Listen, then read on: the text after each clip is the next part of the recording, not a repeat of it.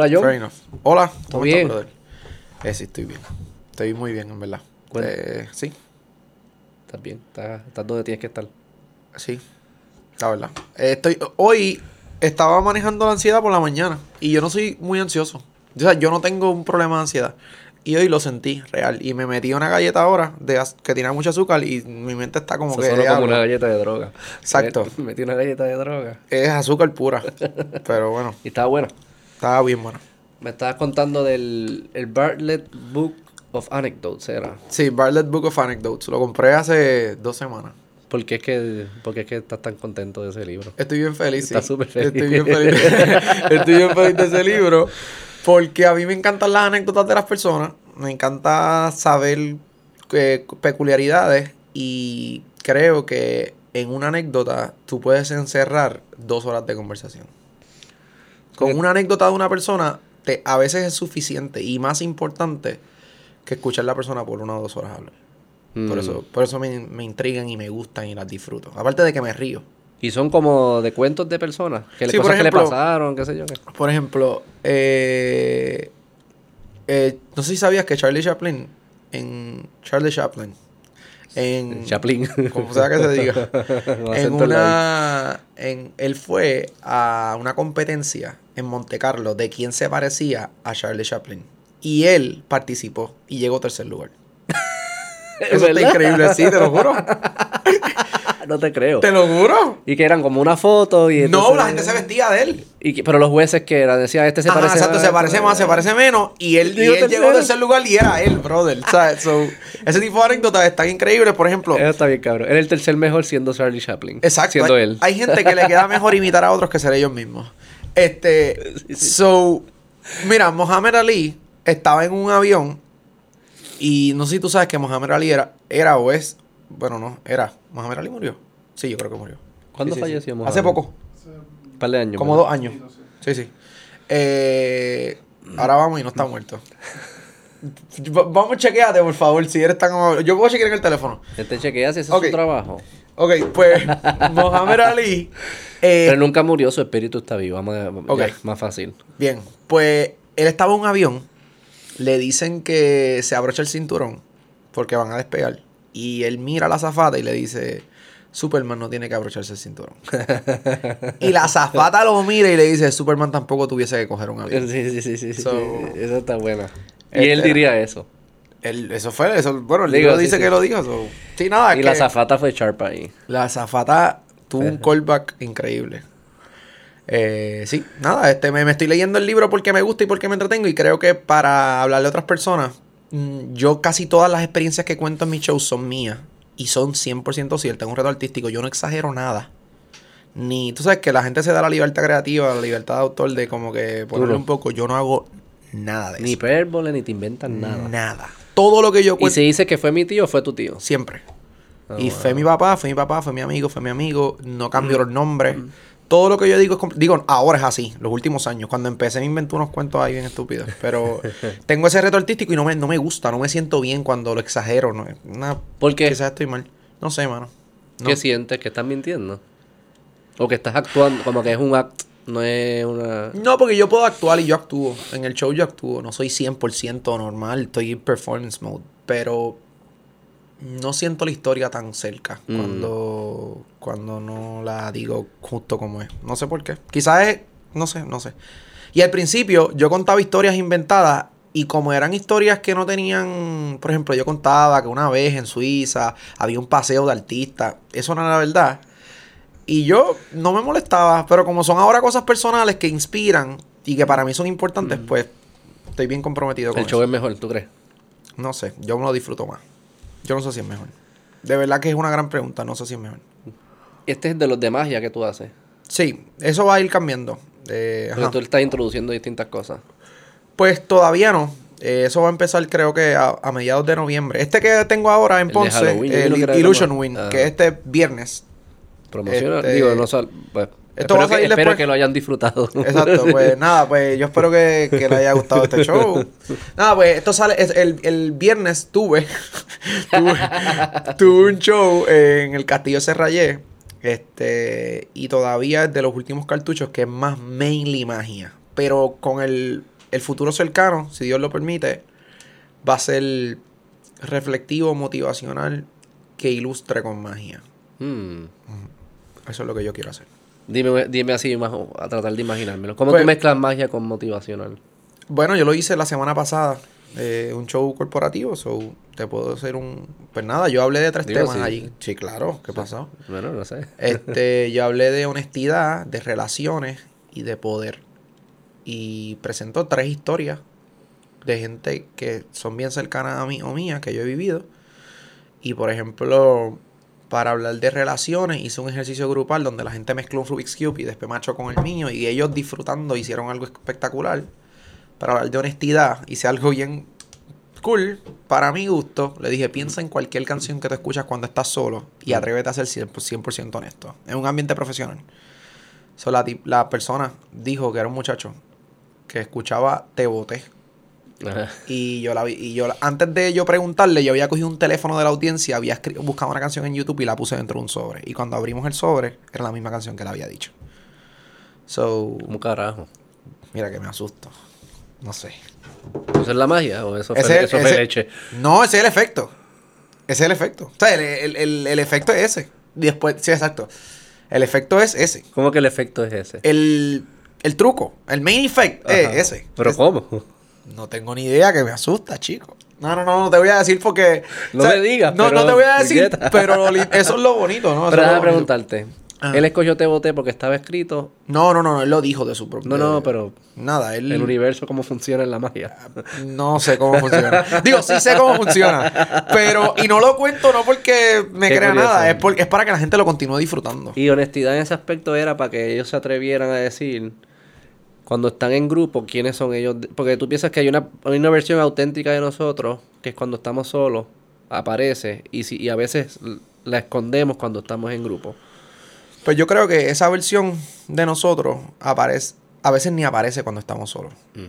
Este, so era un, un approach, es un approach más general a que te, te hagas las preguntas difíciles a ti mismo y Mm. te atrevas a hacer tú, punto. Te atrevas a hacer lo que sea que te gusta. ¿Qué significa ser tú? Porque cuando yo cuando me pongo un disfraz también estoy siendo yo. Porque Claro. yo me puse el disfraz. Eh, bueno, ¿Qué pero ahí significa? tú- Yo, yo me he hecho esa pregunta porque a, a veces no sé descifrar qué Yo- es ser eso, uno. eso es una gran pregunta. A mí me pasa, por ejemplo, con mi gusto por los automóviles. Yo no soy, o sea, yo no tengo un super carro. Eh, como que, fíjate, mi esposa tiene un carro bien cool, pero yo, ten- yo no tengo un super carro. Eh, so, si un día me ven un super carro, es el de mi esposa. Y igual, a mí me gustan los carros. Simplemente que me, me he cuestionado lo de ser yo muchas veces porque me doy cuenta que mis gustos por los carros, de casualidad, son los mismos que de mi- los de mi papá. Mm. ¿Entiendes? So, a mí no me gustan los Mustang, por ejemplo. Pero que no me gustan. Y no entiendo por qué no me gustan. Mm, Pero a mi papá no le gustaban. Nada. mm. So, es muy difícil, ¿no? Es muy difícil. Porque mira cómo uno absorbe, en ese sentido, demasiado de su familia y de, su entorno. Pero no puedo negar que no me gusta. No puedo hacer que me gusten. Este soy, yo soy una mezcla de mi ambiente, de lo que absorbo. Así que, serle fiel a lo que tú sientes. Pero que seas honesto contigo, por lo menos. Que de dónde vino, que si es 100% espontáneo, no hay nada nuevo bajo el sol. Olvídate de eso, caballo, porque si no hay break, Sí, sí. there's no other way. Pero por lo menos que tú sientas que no te estás engañando, que sientas que estás haciendo lo que de verdad sale de tu corazón. Sí, a mí me ha pasado eso más con... Y creo que es una de las razones por que yo empecé este, este proyecto. Es porque a mí, me- como que yo siempre sentía que había muchas ideas en mi cabeza y yo nunca las decía. Porque no me atrevía, porque se- era, pensaba distinto a como el grupo pensaba, lo que fuese. Y poco a poco fui viendo que el veto que a las personas le caía bien no es no era yo de verdad y no era el que a mí me gustaba. Yo prefería el que está adentro, porque está haciendo chistes, está, está haciendo, Ajá. está diciendo lo que no sé, parece que estoy loco, que tengo mil dualidades aquí, pero Ajá. era como que hay una versión de acá que es, siento que es más auténtica yo, pero yo sé que para jugar este juego yo debo crear un personaje, no Ajá. debo, o pensaba que tenía Ah, que crear un mejor. personaje, era Eso lo mejor, mucha gente. era la mejor estrategia. Especialmente yo vengo mucho del, del mundo corporativo. Ok. O sea que también era una forma estratégica de yo ganar el juego. Porque yo sé lo que yo tengo que hacer. Pero mientras lo hacía, estaba suprimiendo a esas voces que estaban aden- adentro de mí.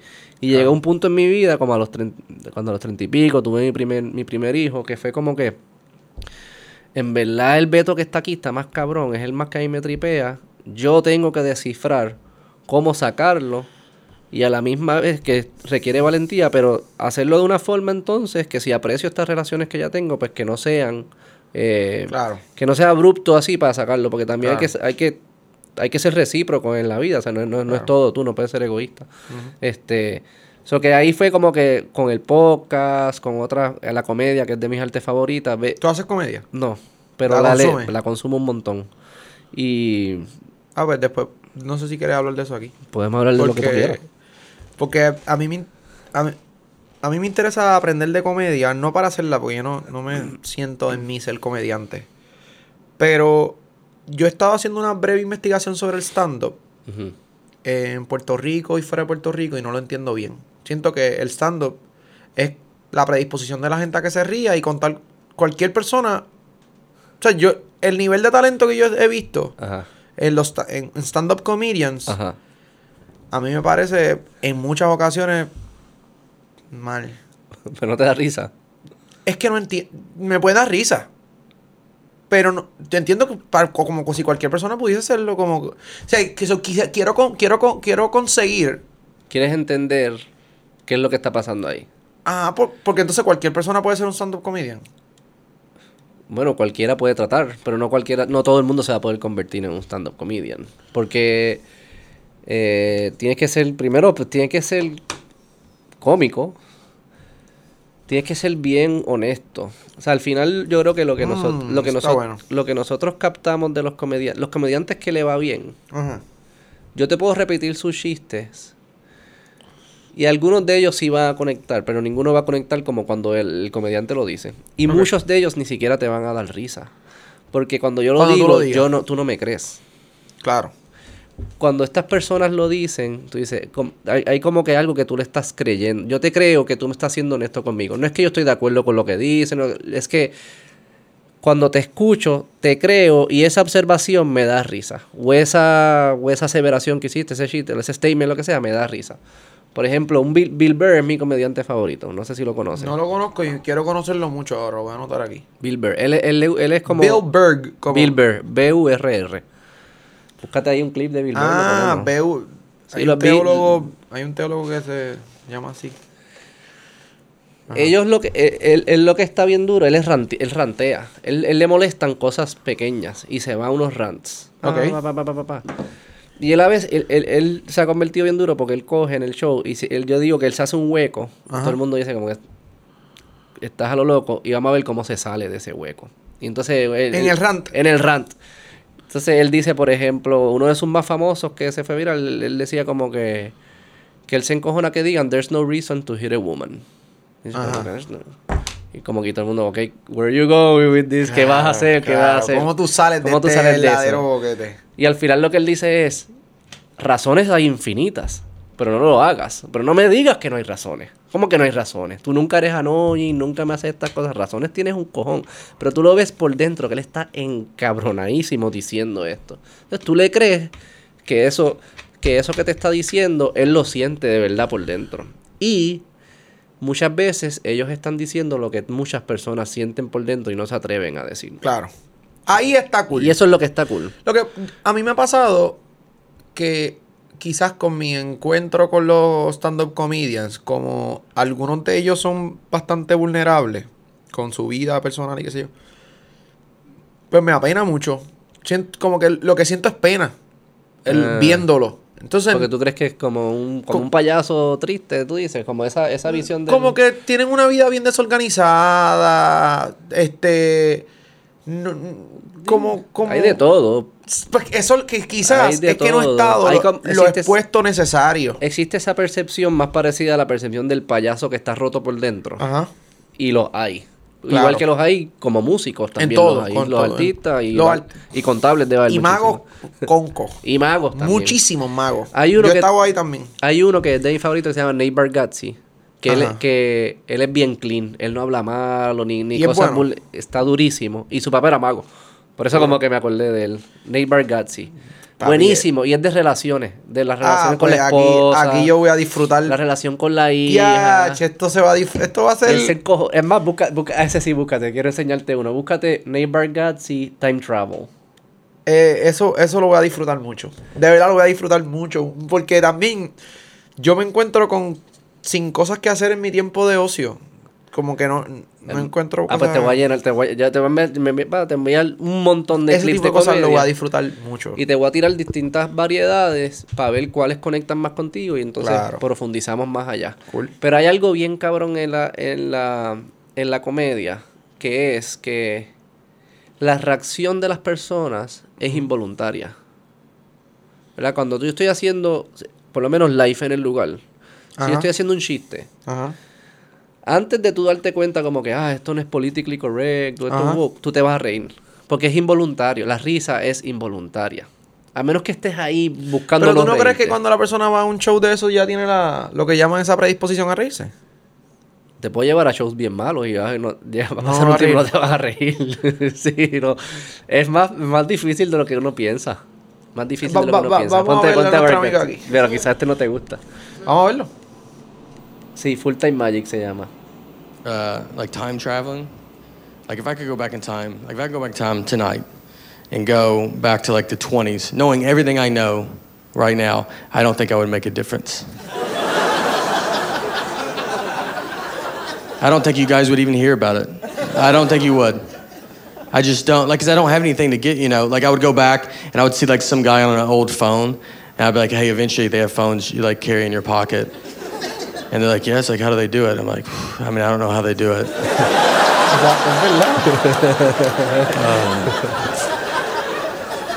Es verdad. I think it's a satellite. I think a satellite. They're like, what's a satellite? Oh, I should have even said that. Uh, Eso, eso es confianza, yo tenía confianza. it's like metal. Metal's got to go pretty high in the air. I don't know if you guys are doing. I don't even know if I could prove I'm from the future. I don't even think I could. I think I would just get stuck because they would want something like, who's the next president? Oh boy. Uh, oof. Abraham Lincoln. You guys are gonna love him. He's really good. They just think I'm from the past. That's what they would like. They would just look. They don't have to get a regular job. I would just have to like wait tables or something. In the 20s, I would go back in time and do worse than I'm doing right now. Magic, qué cool. Porque el papá de él es mago. Y le puso eso por eso. Y él, él empezó a hacer comedia en los shows del papá. Como Ya. que él practicaba ahí. Ya. Algo que también tú aprendes de ellos cuando escuchas más podcasts, ellos, como que no solo comedia, sino las historias de ellos. Ajá. Esta gente está. Este tipo, Bargatzi contó que él estuvo 10 años corrido. Yendo a como clubs en Nueva York. Eso es la historia de todos de todos ellos, los comedy clubs. Comedy clubs. 7 días en la semana, 10 años corridos, como a 3, 4 clubs por noche. La única forma que tú llegas a esos niveles Es así. es así o eres un prodigy, ¿sabes? Como que ah, chapelo, eso que nacen, tendrán algún talento distinto. Pero casi todo el mundo pasa por ese camino. 10 años, pa, pa, pa, porque el- están honing. Pa- y parte de lo que imagino que tú haces en tu show es, es lo que ellos le llaman limpiar, eh, como, como que, o sea, no tener cosas extras. El, el chiste tiene, para que el chiste de tiene que estar, no puede tener palabras de más, el pace, todo eso. Y la única forma que tú lo descifras es practicando y viendo cómo la gente error. reacciona, cómo la gente reacciona. Y, pa, y lo van El- crafting. ese es el problema, ese es, el- ese es uno, es uno de mis retos principales. Que, mira, para yo probar material nuevo, la mayoría de las veces yo tengo que ir al hogar de. Mi mamá tiene un hogar de nena. Dos hogares de nena. Eh, una- un hogar de 18 a 21, de nenas de 18 a 21 y otro de 13 a 17. So, ese es mi lugar de probar material nuevo porque en Puerto Rico no hay los clubs. comedy clubs. No lo hay. A mí me encanta. Yo fui uno en Nueva York y performé, estuve ahí, pero ¿Ah, sí? Sí, ¿Hiciste comedia o magia? hice magia. Eh, porque no sé hacer comedia. Entonces se mezclan como Sí, sí, es bastante performance. es performance, ajá. Y me, y me fue bien. Pues, normal, bien. ¿Cuál fue? ¿Te acuerdas? Mm, sí, eh, tengo en Instagram, te digo ya mismo, este, Latin algo, pero no es nada, nada de latino, no es nada de, todos eran Sí, sí, sí, americanos. Era para traer. Este, pero decía la- Latin algo, no sé por qué decía eso. Este, Si no tienes eso aquí. Tú no tienes. No, hay eso aquí. Yo recuerdo cuando yo hice mi primer show para Venta de Pelota en el 2018 en el Nido, en Bayamón. Había como que un. ¿Cómo se llaman? Eh, que te puedes parar a este, free mic. Open mic. Open mic, eso mismo. Y yo fui y probé un materialcito y... Está empezando a ver de nuevo ahora. Y hay una gente que le está metiendo duro, que se llaman los estandoperos. Ajá, ¿dónde son esos? En punto fijo, los jueves. Ah, que está Cristina jajaja. Cristina Jajaja y Titito Sánchez. Hay otros comediantes de Eric Y Bonilla. ¿sabes qué me son las personas que, se están está llenando. Se Ellos, está llenando eso allí. en verdad hay que dárselos a ellos, te guste su comedia o no, esos cabrones a pulmón. Están tratando de crear la escena de stand Exacto. eh, eh, Exacto. A Y mí, ya están yendo a Ponce, están yendo a Guadilla, están yendo a distintas partes del país. hasta Dorado. Por eso o Y que van- le están y van a metiendo. cosi- Ah, chinchorritos sí, a. Dorado, sí, yo he visto que va a Dorado. Yo no sé dónde es. Creo que en Happy Crab. Happy Crab. Lo, lo leí en el Instagram de Cristina. Pero quizás con ellos pudiese practicar también. Puedo... Ese es otro problema. El, el orgullo slash... O sea, que yo tengo un tipo de nombre. O sea, y yo tengo un... Ay, cabrón. Es que es la- podemos hablar de eso, pero es la verdad. Pero si alguien te dice eso a ti, ponle que yo te lo estaba diciendo a ti, fuese al revés. Y tú ves, tú eres motivacional y eso, tú sabes la que hay. Y cómo se construyen grandes carreras, qué sé yo, que yo vengo, no, John Michael. Como que yo tengo que practicar más, pero pues no, yo no quiero ir a Happy Crab, porque Happy Crab es una tecatería, que sé No es eso, no es... Entiendo eso. ¿Qué tú me dirías? Yo- Beto, puñeta. Si quieres practicar, tienes que hacerlo. Claro, yo entiendo eso, pero, pero, la gente va a pagar para verme en un sitio, una entrada. Entonces yo no puedo ir al otro día a hacer lo mismo gratis en un sitio. No puedo hacerlo. No está bien. Pero quizás puedes hacerlo más como que también que la O gente... sea, a mí me hace sentir mal. Sí, sí, yo sé lo que tú dices, pero quizás puedes spin it de una forma que la gente entienda que tú estás build, como que tú estás construyendo un show y que estos shows gratis, sí, puedes ir a verme y vas a ver un snippet, una versión cruda de lo que luego va a ser y es un proceso y todo el mundo juega parte de ese proceso. Entiendo. Pero mira que, mira, mira este otro problema. Acuérdate una cosa, yo te lo estoy diciendo no porque no lo haya vivido. Ya yo me he metido aquí. Sí, sí, tú sabes en- más en que yo de cos- eso, sí, sí. Bueno, no, no, no sé si Yo no sé más que tú. porque sé que Pero sabes. yo he estado en, en una línea con estando pero y me toca a mí. Y lo he hecho muchas veces aquí en Puerto Rico. Ajá. ¿Qué pasa? Mi audiencia no es la que va allí. So, Ah, eso es otro, que no es representativo. no me representa porque no, porque no soy yo, no es mi forma de ser. Y una de dos, o me va horrible porque soy el clean de la noche y todo el mundo lo que quiere hablar de chocho y crica allí, porque ese es el tema relevante en, lo- Sí. en los lugares de stand-up. No entiendo exactamente por qué. En No Puerto todo- Rico. en Puerto Rico En Puerto Rico. eso, Eso, es algo que no entiendo y no me gusta. Y. O, como me pasó una vez y dije, ya, che, me salvé. Partí porque lo que habían eran viejos y viejas, que son la gente que yo amo, que me encantan. Ajá, ajá. Este, entonces fui, fui, hice lo que, lo normal, lo que yo hago.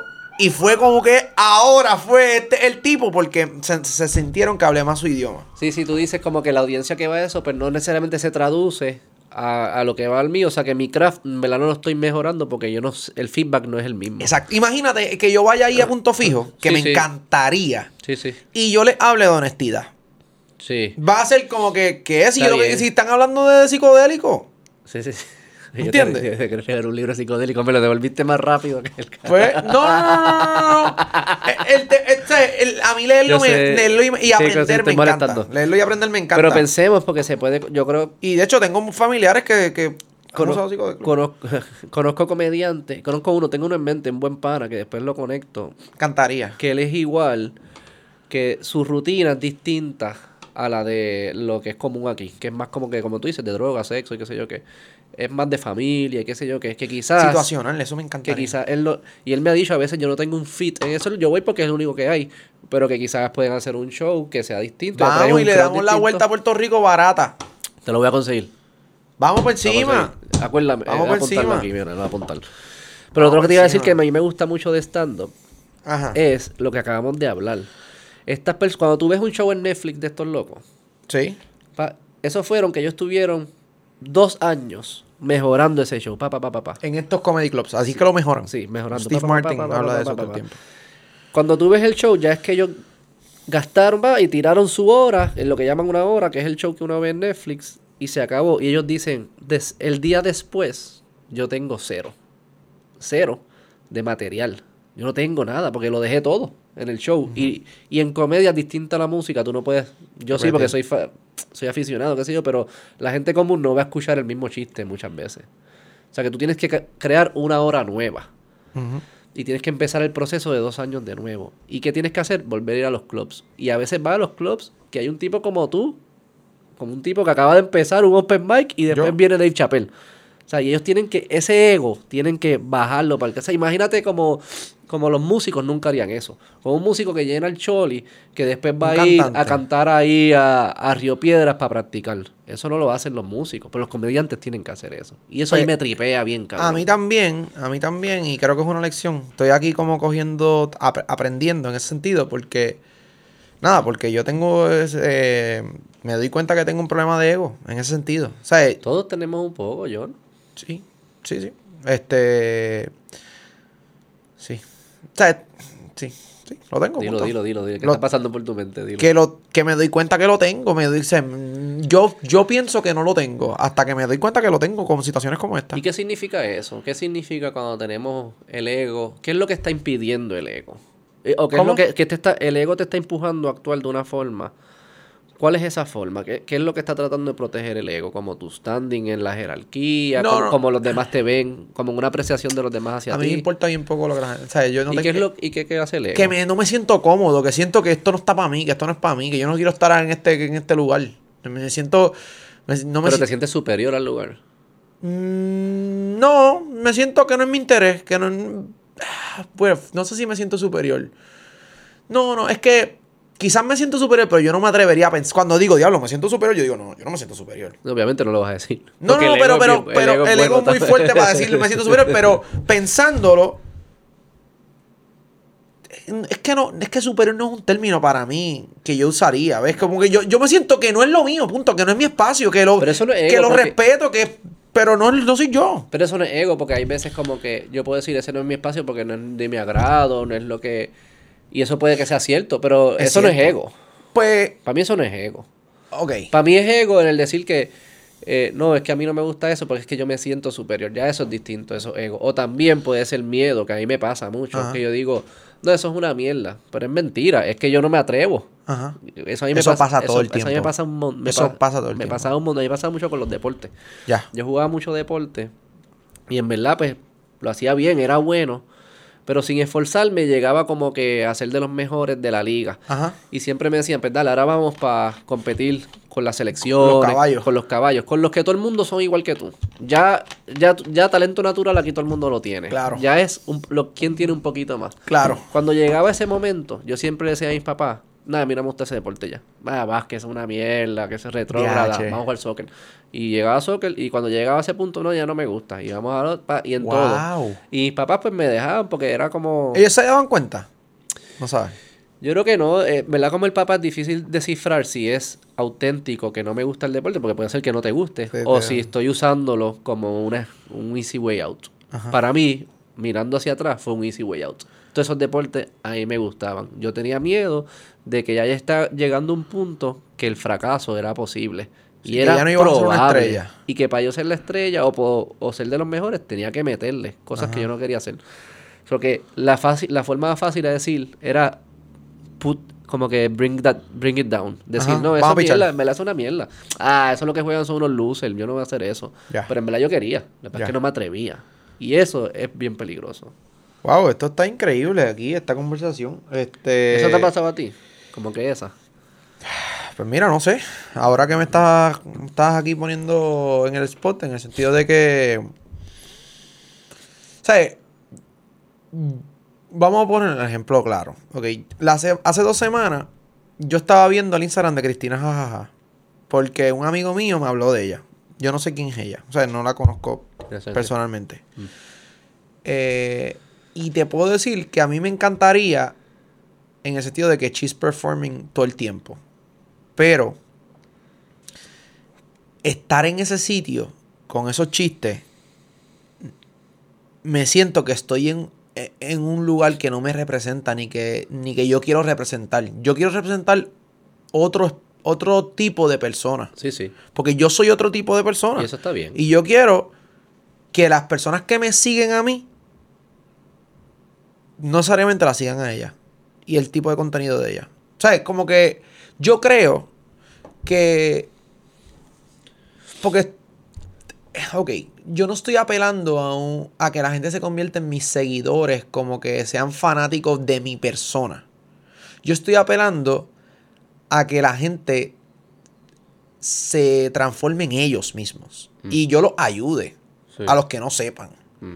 Pero en, como es para ellos, pues tu proyecto, tu vida, depende en gran medida de en cómo tú te entretienes, qué cosas haces, etc. So, yo tengo que empezar por yo mismo. Yo tengo que yo mismo hacer, transformar mi vida. Yo no te puedo hablar de transformación si yo no tengo una vida que yo piense que vale la pena vivirla, ¿no? Sí. So, ahí está el problema. Entiendo lo que dices. No, la comedia es bien distinto a eso. La- un comediante te va a decir, yo no, yo no estoy buscando cambiar como tú piensas, ni como tú vives, ni nada. Es más, es más, yo quiero expresar lo que está pasando por aquí. Que yo creo que lo tengo que sacar de mi cuerpo. Es lo- así, que, así es que ellos lo ven. O- Yo estoy ahí. Yo, eh, eh, eh, yo empecé ahí. Porque ella, por ejemplo, ya te diría, pero, pero, pero, es que yo no, yo no te estoy diciendo que, que tú mames chocha. Claro. Yo mamo chocha. Y Claro. eso da risa, y eso te da risa. Pero, y, y yo no te estoy diciendo que mis pensamientos, si todo el mundo pensara como yo, es bueno para la sociedad. Yo estoy diciendo, no, no, yo te estoy compartiendo lo que yo pienso porque tengo que compartirlo. Es como un journal. Más, Claro. eh, eso es lo que están, Claro. lo, lo hacen de una forma creativa para que tú te entretengas también. Pero al final ellos están buscando ser lo más honesto posible. Por eso te hablé mucho de la honestidad. O el mejor comediante sí. Y tú te das cuenta cuando no. Y eso es lo que los comediantes, según van evolucionando, tú vas a ver, ok, está tocando temas está, eh, de una forma honesta, está, haciendo, está en ocasiones poniéndose vulnerable, está... Y, y ahí tú vas apreciando eh, la evolución de un buen comediante. Pues a mí. en- Pero es distinto, Ese la misión es acercamiento, a la ese acercamiento a la comedia me mata de alegría, me encanta. ¿Sabes? Como que, aunque no piense como yo, ni no me importa esa mierda, puede ser quien sea. Sin embargo, mi, lo que yo he conocido aquí en Puerto Rico, quizás no he tenido la exposición necesaria y quiero tenerla. Estoy tratando de buscarla. Pues no necesariamente ha sido así. Eh, yo creo que la comedia debería tener una participación, no sé si protagónica, pero esencial en la sociedad porque es linda. Es, eh, ¿Quién no le gusta reírse? Eso es de, las- de las cosas más preciosas de la vida, mano. So, me encanta. Y, y creo que, por ejemplo, tocar temas sexuales es perfecto porque el sexo es parte de la vida. Sí. Ahora, como que sea lo único. Sí, sí. Como si la vida se tratara. es que, ¿sabes? El sexo está overrated. La gente chicha menos de lo que habla. La gente chicha menos de lo que habla De de, chichar. o lo que habla, que- porque sí, obviamente Claro, chicha de, menos de, lo que chi- habla. de, de- de- de chichar. Sí, sí. Por, por mucho. So, Sí. creo que Yo no sé si, si overrated. Probablemente sí está overrated. es muy corto. Claro, muy corto. ¿Sabes que estaba viendo? Eh, O sea, corto y no tan constante. estaba escuchando un, un, un doctor que estudia la dopamina. Ajá. Cómo funcionan los mecanismos de dopamina. Y eso me fascina a mí. Pues búscalo, es bueno. Se llama Huberman. Ok. Andrew Huberman. Tiene un podcast, sale en Ah, ese es moreno. No, Indio. no, No, ok, pues olvídalo. no es... Es blanco. Tiene un, Hay un indio espectacular que habla de ese tema. tiene un tan. Sí, eso se está... es- es- este, cada vez hay más de eso. Los dopamine, ¿lo has visto? Los dopamine fasting. Pues e- eso se lo inventó Huberman también. Sí. O quizás con este, no sé. Pero Hay ese una concepto doctora, sí. hay una doctora que está bien seria con eso. Y entonces él habla de que en verdad el pico más alto de satisfacción es justo antes del evento. No es el evento. Es pensar en el evento. Es pensar en el evento y va subiendo, y va subiendo, y va subiendo hasta el punto antes del evento. Y pasa- ese es el momento de, de dopamina. O sea que no es- lo que más placer nos da no es el sexo. Es como que el, el punto donde va a empezar y luego no. Entonces, bien. Está bien. No es venirte, es el punto que te das cuenta que te vas a venir. Eso es, lo, eso es lo que dice la ciencia, no me a joder a mí. Eh, no, eh, eh, lo que pasa es que lo- lo- tenemos más neurotransmisores para el pensamiento de la acción que para la acción. Hmm. Por eso es. Y también lo que él dice es como que eso, esa, esa, esa, esa, um, ese mecanismo funciona así porque son los motivadores para que hagas la acción. Porque si no tienes es- ese build-up, no harías la acción. Eso lo en Atomic Habits. de ah, James no lo he Clear. escuchado, pero todo el mundo habla de Atomic Habits. Todo el mundo, Atomic Habits es un bestseller. Atomic Habits explican esto mismo. ¿Sí? Sí. Ah, pues estoy siendo repetitivo. No, no. Está bien. Este. Pero sí, lo de la comedia, yo entiendo lo que tú dices, pero también hay que darle break que empiece entonces, o sea, por algún lado, porque por de que hubiese empezado con comedia como, como de Bargazzi, que es más de familia, pues había un universo de personas que hubiese dicho eso es una mierda, porque a mí me gusta que sea más Explícita. dark o explícita. No, pues se empieza por algo y, y cada cual empieza a conseguir sus audiencias. El reto que tenemos en Puerto Rico es el tamaño de Puerto Rico. Claro. Y Y que estamos. en el- el- exacto, el tamaño. no hay escala para todos estos nichos. Eh, sin embargo, eh, lo que está haciendo Cristina Jajaja y el, el- el grupo de ella grupo, me sí. parece brutal. O sea, lo admiro de sobremanera. Lo que ellos están haciendo es súper admirable. Eh, quiero ir a verlo en persona.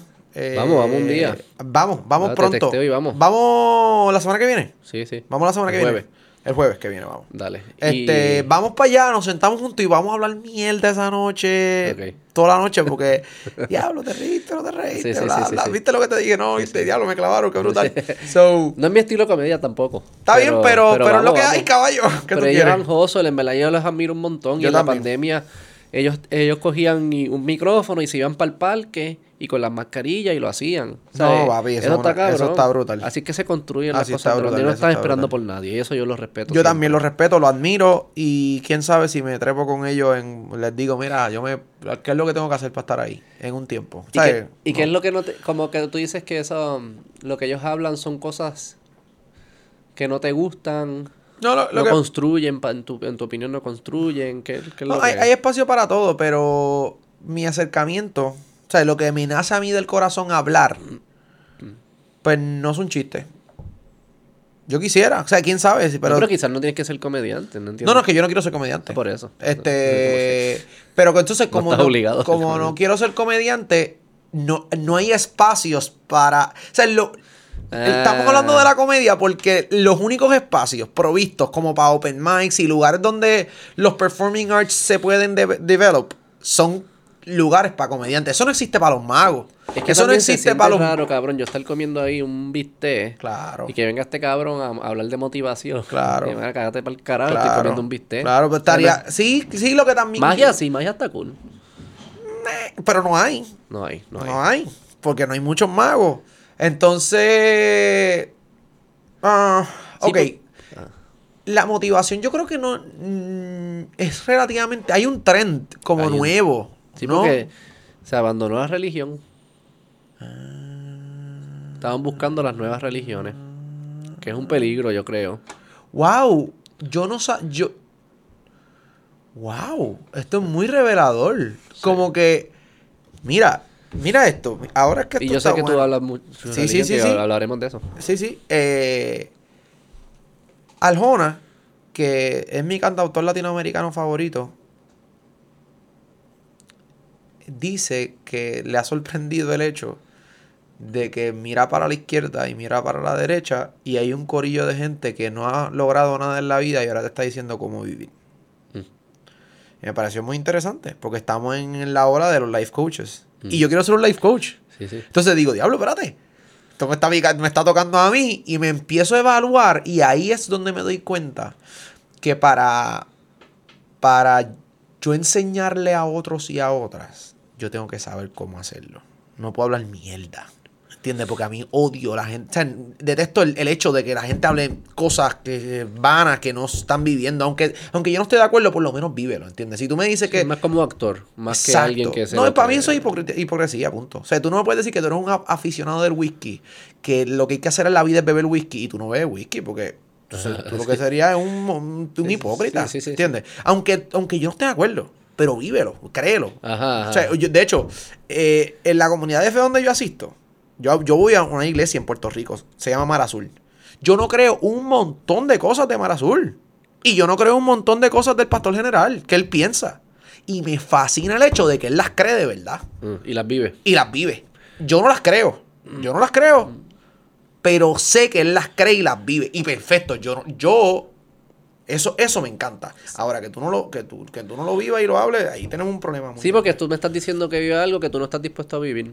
Exacto. Eso, so- es- eso es lo que... como, como coach o como motivador, o como yo no tengo, ese es el problema, lo- las etiquetas son muy, ye- eh, cargan unas ideas preconcebidas, ese es el, el detalle con las etiquetas, que cuando yo te digo life coach, cuando te digo motivador, ya tú, ya tú tienes unas ideas preconcebidas alrededor de esos términos que, que entonces le ponen ya, Sí, sí. ¿entiendes? So, yo no quiero, yo no sé ni qué, qué ponerme de, de título a mí. So, ¿qué pasa? Eh, yo quiero, yo quiero vivir eso que, y, y estar seguro de que todo lo que yo vaya a enseñar o a hablar, o lo creo o lo vivo. Mm. Y estoy ahí, en ese proceso de desarrollo. Yo empecé, yo tengo 27 años. ¿ok? Y, mano, yo empecé en el mundo de los negocios a los 15 años. So, llevo 12 años. Y pues nada, me casé joven. So, he aprendido a manejar el tema del matrimonio. Llevo 10 años con la misma muchacha, que es mi esposa ahora. Y nada, he estado en el mundo de los negocios, el entertainment y las relaciones. Eso es lo Pero ¿qué es lo que tú quieres lograr en las personas? ¿Qué tú quieres que pase cuando Yo ellos quiero- interactúan contigo? o con mi contenido o conmigo tu como contenido, persona. sí, sí. Exacto. Sí. Yo quiero, yo quiero que se desintoxiquen un poco de la vida ajetreada que estamos viviendo. Que valoren lo simple. Que se acepten. Que crean que es posible lo que ellos quieren, lo que sea que ellos quieran, lo que sea que les gusta. y que desapegándose de los patrones de éxito de la sociedad se den cuenta que pueden ser más felices. ¿Qué significa desapegándose de los patrones de éxito? Entendiendo que lo que le han dicho, que tienen que tener un carro lujoso obligatoriamente, que tienen que tener mucho dinero para poder viajar obligatoriamente, que tienen que tener las cosas más caras, que tienen que tener una, una familia con dos hijos obligados, que tienen que tener una pareja obligado. Pues así, ahí es que ellos van a estar felices, ¿no? Mm. Sino que empiecen a vivir una vida feliz ahora. Sí puede ser con sacrificio, pero ahora, contenta y agradecida con lo que tienes ahora. Y que te tomes a ti como proyecto principal, porque si tú tomas todas estas otras cosas de influencia social como proyecto principal, tú te quedas en el olvido. Entonces tú vives como un esclavo detrás de todas estas cositas para, para tú ser algo cuando ya tú eres algo. Entonces... ¿Qué significa ser feliz? Hacho, leí una definición en estos días violenta, este, que no me la sé de memoria. Pero estaría brutal memorizármela para decirla como si fuera Pues mía. búscala. Este, la tengo aquí. Esto está, esto es, esto me lo envió un chamaco que no está público y me, me pareció fascinante. Es que estoy acostumbrado a no poder buscar nada porque en los formatos que uno va tienen que hablar rápido y hacerlo todo rápido. Espérate, ¿cómo se llama él? Eh, Gabriel. Saludos, Gabriel. Filósofo, Gabriel, el filósofo. Gabriel es una bestia. Yo no sé si esto lo inventó él, pero yo lo voy a yo tengo que citarlo a él porque. Espérate que esto está. Ajá. Yo escuché los otros días de Sam Harris. ¿Sabes quién es Sam Harris? Seguro. Que él decía que la felicidad no se... Uno no se, no, no se alcanza. Ajá. No se, no, no- uno no se convierte. Uno es feliz. O sea, que tú no... No tiene que pasar nada en tu vida. Ahora mismo, todos los que nos están escuchando. Y tú y yo y José Jaime. No tiene que pasar nada en nuestras vidas adicional a lo que ya tenemos para nosotros decidir ser feliz. Sí, ahí. eh, Eso es lo que él... Él está ahí por el lado de que es una decisión. que es una forma de sí que es una decisión pero que es una forma de vivir que también eso viene de Viktor Frankl sabes quién es el de Claro. Man's Search for Meaning que No, ese tipo no, no, no, no, no, pensé en otra persona. en pensé Viktor en. Frankl es un tipo que escribió es eh, psicólogo Franco, pero espérate, es que el que. el escribió Man's Search for Meaning y él lo escribió Víctor- pero este es un señor del. Del, del, del holocausto Ah, está bien. Ajá. él vivió el holocausto él es judío Ajá. y vivió en los campos de concentración Él está en todos los libros de psicología. el tipo es de los grandes Sí, sí. Porque muchas veces cuando tú escuchas la frase de Sam Harris, alguien dice como que, ah, eso es fácil desde el privilegio, lo que fuese. Ajá. Pero en verdad eso surge de Viktor Frankl. Que no Ajá. es... al- un judío en el campo de concentración, yo creo que no le llamaríamos privilegio. Claro. Y, y él fue el que deci- el- el descifra eso, que dice la última libertad que uno pierde, la libertad de cómo... De, de- de decidir cómo vas a interactuar con tu vi- propia vida. Claro. Estaba, yo estaba. ¿Cuándo vas a encontrar la mierda esta? Eh, no tengo más quotes. Estoy, estoy cerca. Te iba, te te iba a decir que los, los estoicos dicen que. Ya la encontré. Que la mayoría de nuestras tensiones no nacen de lo que está afuera, sino de lo que está adentro. Es la reacción a lo que está afuera. Nuestra reacción hacia lo de afuera. So, mano, yo estoy como aprendiendo de la filosofía estoica y es increíble. Eso es tan duro. eh. Aurel, Marcos Aurelius. Sí, Epíteto, Marco Aurelio, Séneca. Este, está chulo. Duros, son duros, Son son durísimos, son durísimos. Eh, hay un librito que se llama, Meditations. No, se llama La quietud es la clave, en español. Yo lo leí en Claro. español. Espectacular. La quietud es la, La, clave. quietud es la clave, Ryan Holiday. Ah, conozco a Ryan Holiday. Ryan lo sigo en Holiday, Instagram, sí. espectacular. Sí, sí, sí. Muy espectacular. Digo, ustedes no lo conozco. El éxito es la. Esto es, para mí, está muy relacionado con la felicidad. El éxito es la expansión continua de la felicidad y la realización progresiva de metas dignas para nosotros. Dilo de nuevo, espérate. El éxito es la. eh, es la expansión continua de la felicidad. Pausa. Y la realización progresiva de metas dignas para nosotros. So, tú tienes una felicidad que va expandiendo y va alcanzando logros, pero que no logros pendejos, logros que son dignos para tu vida. Que te, que te que hacen de tu vida una digna. Y hay algo que pasa en esos logros. Mencionaste ahorita la palabra sacrificio. Para que eso, eso lo explica Huberman también. Para que se codifique. Para que se codifique bien ese placer. Tiene que venir acompañado de sacrificio de, para conseguirlo. Porque si, si empiezas a, a, a, digamos, hoy en día, pues, ve- ver pornografía es bien fácil y eso te da placer. pa, pa, Claro. pa. Empiezas a codificar ese placer, pero no estás, no estás, tú no te lo estás ganando, no estás, no hay ningún esfuerzo, o sea, que no Ajá. estás codificando comportamiento para conseguir Ajá. el placer. Que, o sea, que el sacrificio es una palabra, es un componente esencial para que esos, eso que llamemos felicidad se traduzca a hábitos y a comportamientos que son sostenibles a largo plazo. Definitivamente. Entonces, cuando yo dije lo de. Que, que tú dijiste, porque hay tantos de motivación, y yo dije, ah, por lo de Ajá. religión, que eso como que te despertó algo. ¿Qué, qué es lo que, que te despertó? No, que me parece que no lo había pensado, punto. Que no lo, no lo había escuchado, no lo había... Es como cuando tú lees algo que no lo conoces. Este, y dices, wow, espérate, no se me había ocurrido, ¿no? Yo creo Eh, que todo eso de la motivación. ¿Tú, tú, tú, tú te diste cuenta tú mismo? No, no, digo, yo, yo ¿O lo has escucho- leído? he escuchado a un montón de personas diciendo que, que con el abandono de religión eh, se creó un vacío y ese vacío se va a tener que llenar de otras formas. Y otras, form otras personas están o van a intentar de llenarlo. Ahí viene el debate, si es posible llenarlo o no, con estas otras formas. Y que estas otras formas se van a ver como motivación, como hasta como dietas, partidos políticos, todas estas... eh, las personas están depositando lo que antes depositaban en la religión en otros aspectos de la vida. Claro, pero... Eso yo lo sé. Pero... La, lo- lo- la pregunta que tenía era... O no la pregunta, como que yo, yo me refería a que a- a- hay un trend de motivadores, que es- o sea, de gente que no solamente que los están siguiendo, cool que los están siguiendo, y eso puede ser gracias a lo que estamos hablando, pero de que hay gente con el deseo, la necesidad o el, la motivación de ser motivador. Ah, porque están surgiendo motivadores. Exactamente. Bueno, yo creo que primero viene la, la demanda, como que la gente Está buscando está ser motivado.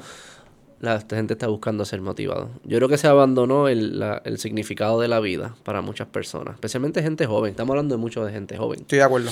Este, se abandonó lo que antes daba significado de la vida. Estoy de y hay acuerdo. un vacío. Y hay una necesidad. Y esas personas la, la buscan y la depositan. Y como funciona el mercado es que tú te das cuenta que cuando tú dices estas palabras, conectas con unas personas que dices, espérate, aquí hay algo. Yo estoy haciendo, yo estoy logrando un impacto y lo sigues haciendo. Y entonces otra persona te ve a ti y dice, ah, pues yo puedo hacer lo mismo. Y se empieza, se empieza a... re- Pero todo surge porque hay una necesidad para ser llenada. Fíjate, pues, yo no sé si, yo no sé si en mi caso es por eso, pudiese ser, Sí, sí, no sé. pero yo no he pensado nunca en la necesidad. Yo siempre he pensado en, la, en mi necesidad de ayudar a otros y otras. Yo nunca he dicho, diache, hay gente que está, ¿sabes? Como que buscando esto, ahora es que yo voy a dar un palo. Sí, no, no lo digo de forma ne- tampoco ne- como No, no, que yo sé, yo sé, yo sé que no dijiste una connotación negativa. Yo estoy claro, yo estoy mercado, claro. Como que Pero, ¿sabes? Simplemente estoy hablando de mi journey como, como artista. Mira, mi journey empieza así. Yo me voy dando cuenta que en mis shows yo me estoy quedando corto. Que hay un montón de cosas que yo quiero decir que no, que no puedo decir. mm, Y ahí es que yo poco a poco, yo empiezo a integrar historias en el show. Pero por mi persona y, por, y porque soy puertorriqueño, el puertorriqueño no es necesariamente una audiencia muy intelectual. Y yo no soy un tipo tampoco, me considero un intelectual. Me doy cuenta que las historias están bien, pero falta hablarla. No, no hablarla, majársela a la gente, explicársela. Porque se quedaban muy. ¿Contra qué me quiso decir? Ok, tú hacías un cuento o una historia, pero no, no, de ella no desprendías como los aprendizajes o los valores. Exacto, que sea la moraleja de la historia, lo que sea. Porque, porque yo pensaba que no era necesario para que tú lo hicieras. No, para que esa fuera tu, tu... Ese es mi proceso. Ese es tu proceso. Entonces, hice un experimento con un show que se llamó La Pregunta. Lo hice 40 veces en el Viejo San Juan. En noviembre del 2021. El año pasado. Y se lo, te lo voy a enviar. Dura, dura 20 minutos. 20 y pico minutos. Eh, y me di cuenta que mucha gente, amigos míos que lo vieron, se quedaban cortos. Me decían, John, está brutal. Pero yo creo que lo que tú quieres transmitir no se termina de transmitir. So, mm, eso me lleva, me lleva a que ya yo ahí venía con la idea de que quiero presentar historias que hablen más. Me parece pendejo el hecho de mira este truco. Ya yo, no es que eso está mal. Todos los magos pueden hacer lo que quieran. Eh, y yo lo admiro. Y voy a las convenciones y soy, yo soy fanático de la magia. Pero yo como persona me, me siento incompleto haciéndote solamente un truco. Me siento que mi, deseo es, es, es este, impactar tu vida este, y ayudarte. No a que tú seas como yo. Pues tú no tienes que ser como yo, tú puedes ser lo que tú quieras. Pero yo creo que hay ciertas cosas en la vida que todos deberíamos compartir. Como aspirar a nuestros sueños, como no ser esclavos de nada, como ser honesto, como eh, apuntar a una vida de más plenitud, más libre y más simple. Lo que hablamos ahorita.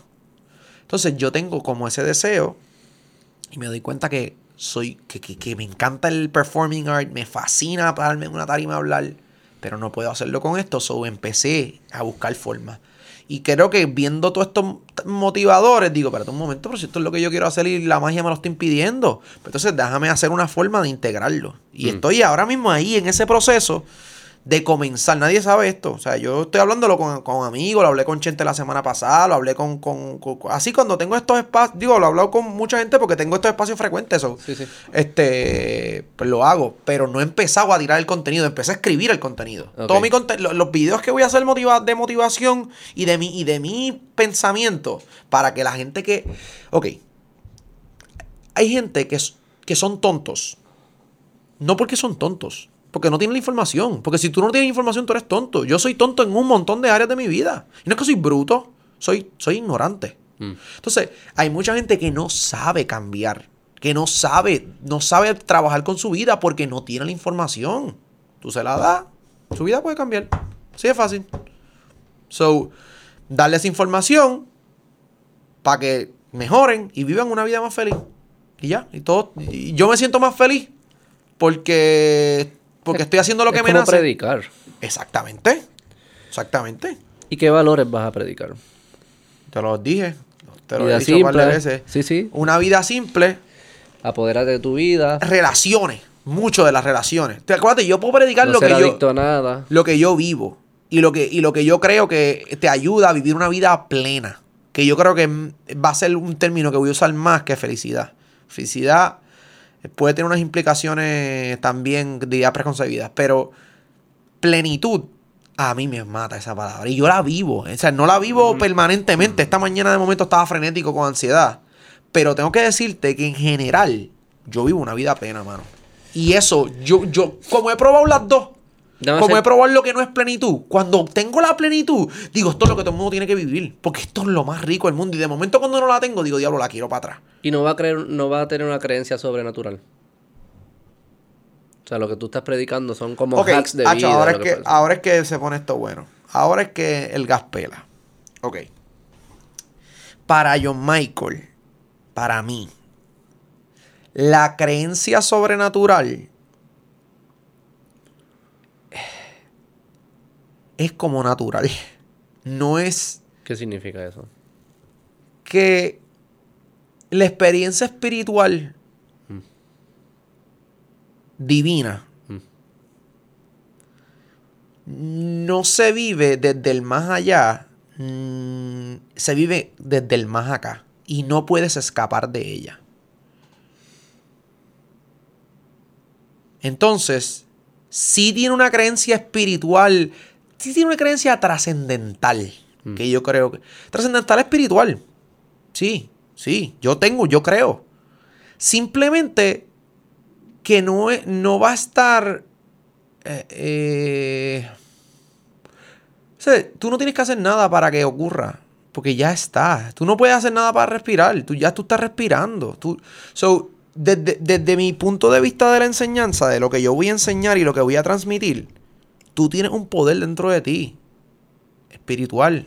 Que te, que te ayuda a trascender y a, y a hacer cosas increíbles.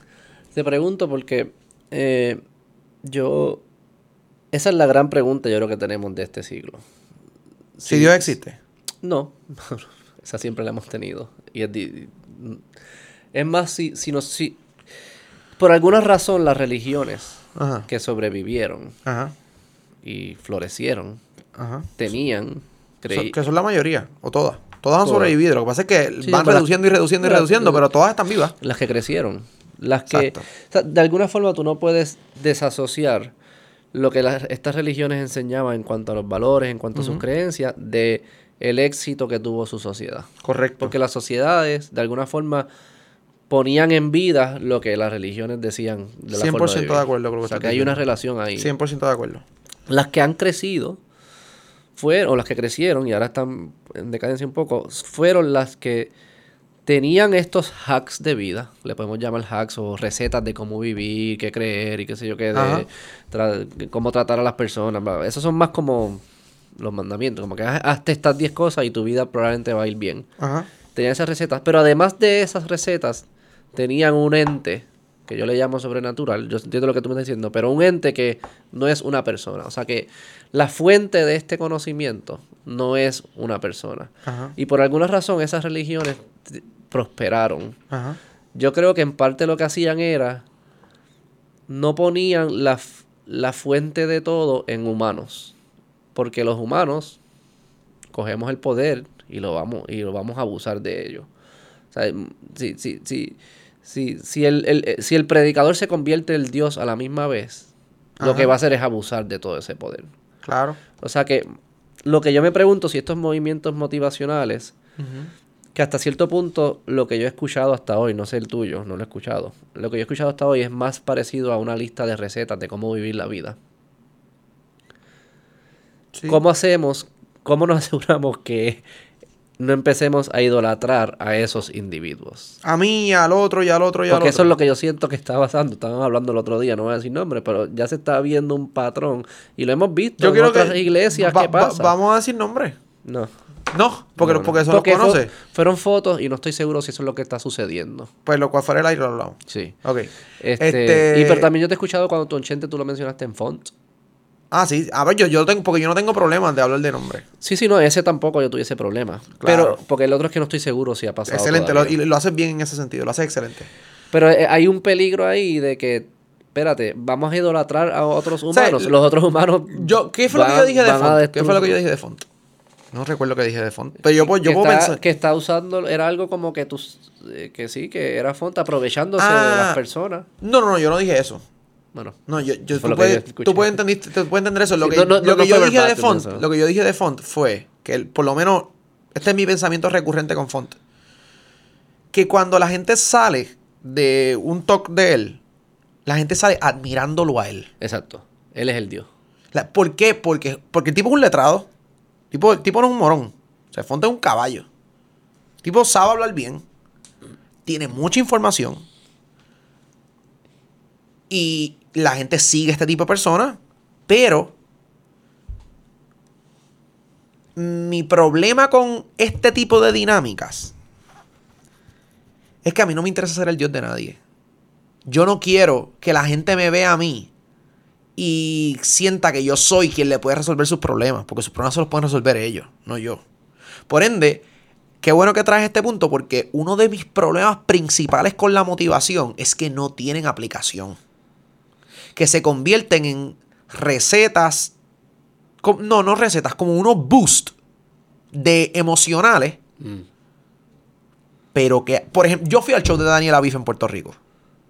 Yo fui al show de Daniel Aviv, quien considero el motivador con más éxito en Latinoamérica, si el éxito se define por la cantidad de seguidores. Él es verdaderamente, su, capacidad de public speaking, yo creo que yo no he visto nadie como él. Sí, sí. De verdad. Nunca he visto a nadie como él. Es increíble. Es una bestia.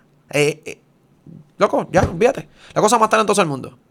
Tipo, no para de hablar las palabras que usa, cómo me, se mete los temas, cómo sube, cómo baja. Yo estaba aviado. Sin embargo, yo de verdad pienso que la gente que fue al show y salió no tuvo nada que hacer con su vida después. Yo siento que no hubo una aplicación. Yo creo que la vida de las personas que fueron al show para ser más cool. 95% se quedaron igual. Quizás un 5% pero yo no, yo no veía unas aplicaciones. Fue un boost de energía. Y si ese boost de energía te llevó a tomar una acción brutal, brutal. Pero a mí me falta en la motivación, yo he podido apreciar una falta de aplicaciones directas. Como que, ok, ok. Ya nos dimos cuenta que la vida, o yo, por ejemplo, quiero hablar de que las relaciones son importantes. Que, ok, perfecto. Las relaciones son importantes, te inyecté de energía hablando de relaciones. ¿Qué vas a hacer ahora? Y yo creo que la gente tiene que bajárselo. Darle unas instrucciones. Saca un día a la semana para, llamar a tus amigos, así. Búscate espacios semanales para estar con ellos. Piensa en tus fines de semana, saca un tiempo para estar solo. Porque si tú lo dejas en el bus. Yo le añadiría eso, no sé si. La gente no lo hace, mano. Yo le añadiría, le hace falta. De nuevo, la religión. Y no soy el más religioso, después podemos debatir de, las religiones y de Dios, pero algo hacían, hacían bien. Cómo ellos te cómo ellos te transmitían estos valores con cuentos. Los cuentos es lo más poderoso, las historias. Claro. Las personas, porque el ser humano cuando el ser humano imita. O sea, yo veo modelos y es mucho más fácil. Tú me puedes decir, ah, que si la relación. No, no, yo necesito, dame ejemplos y yo puedo imitarlos.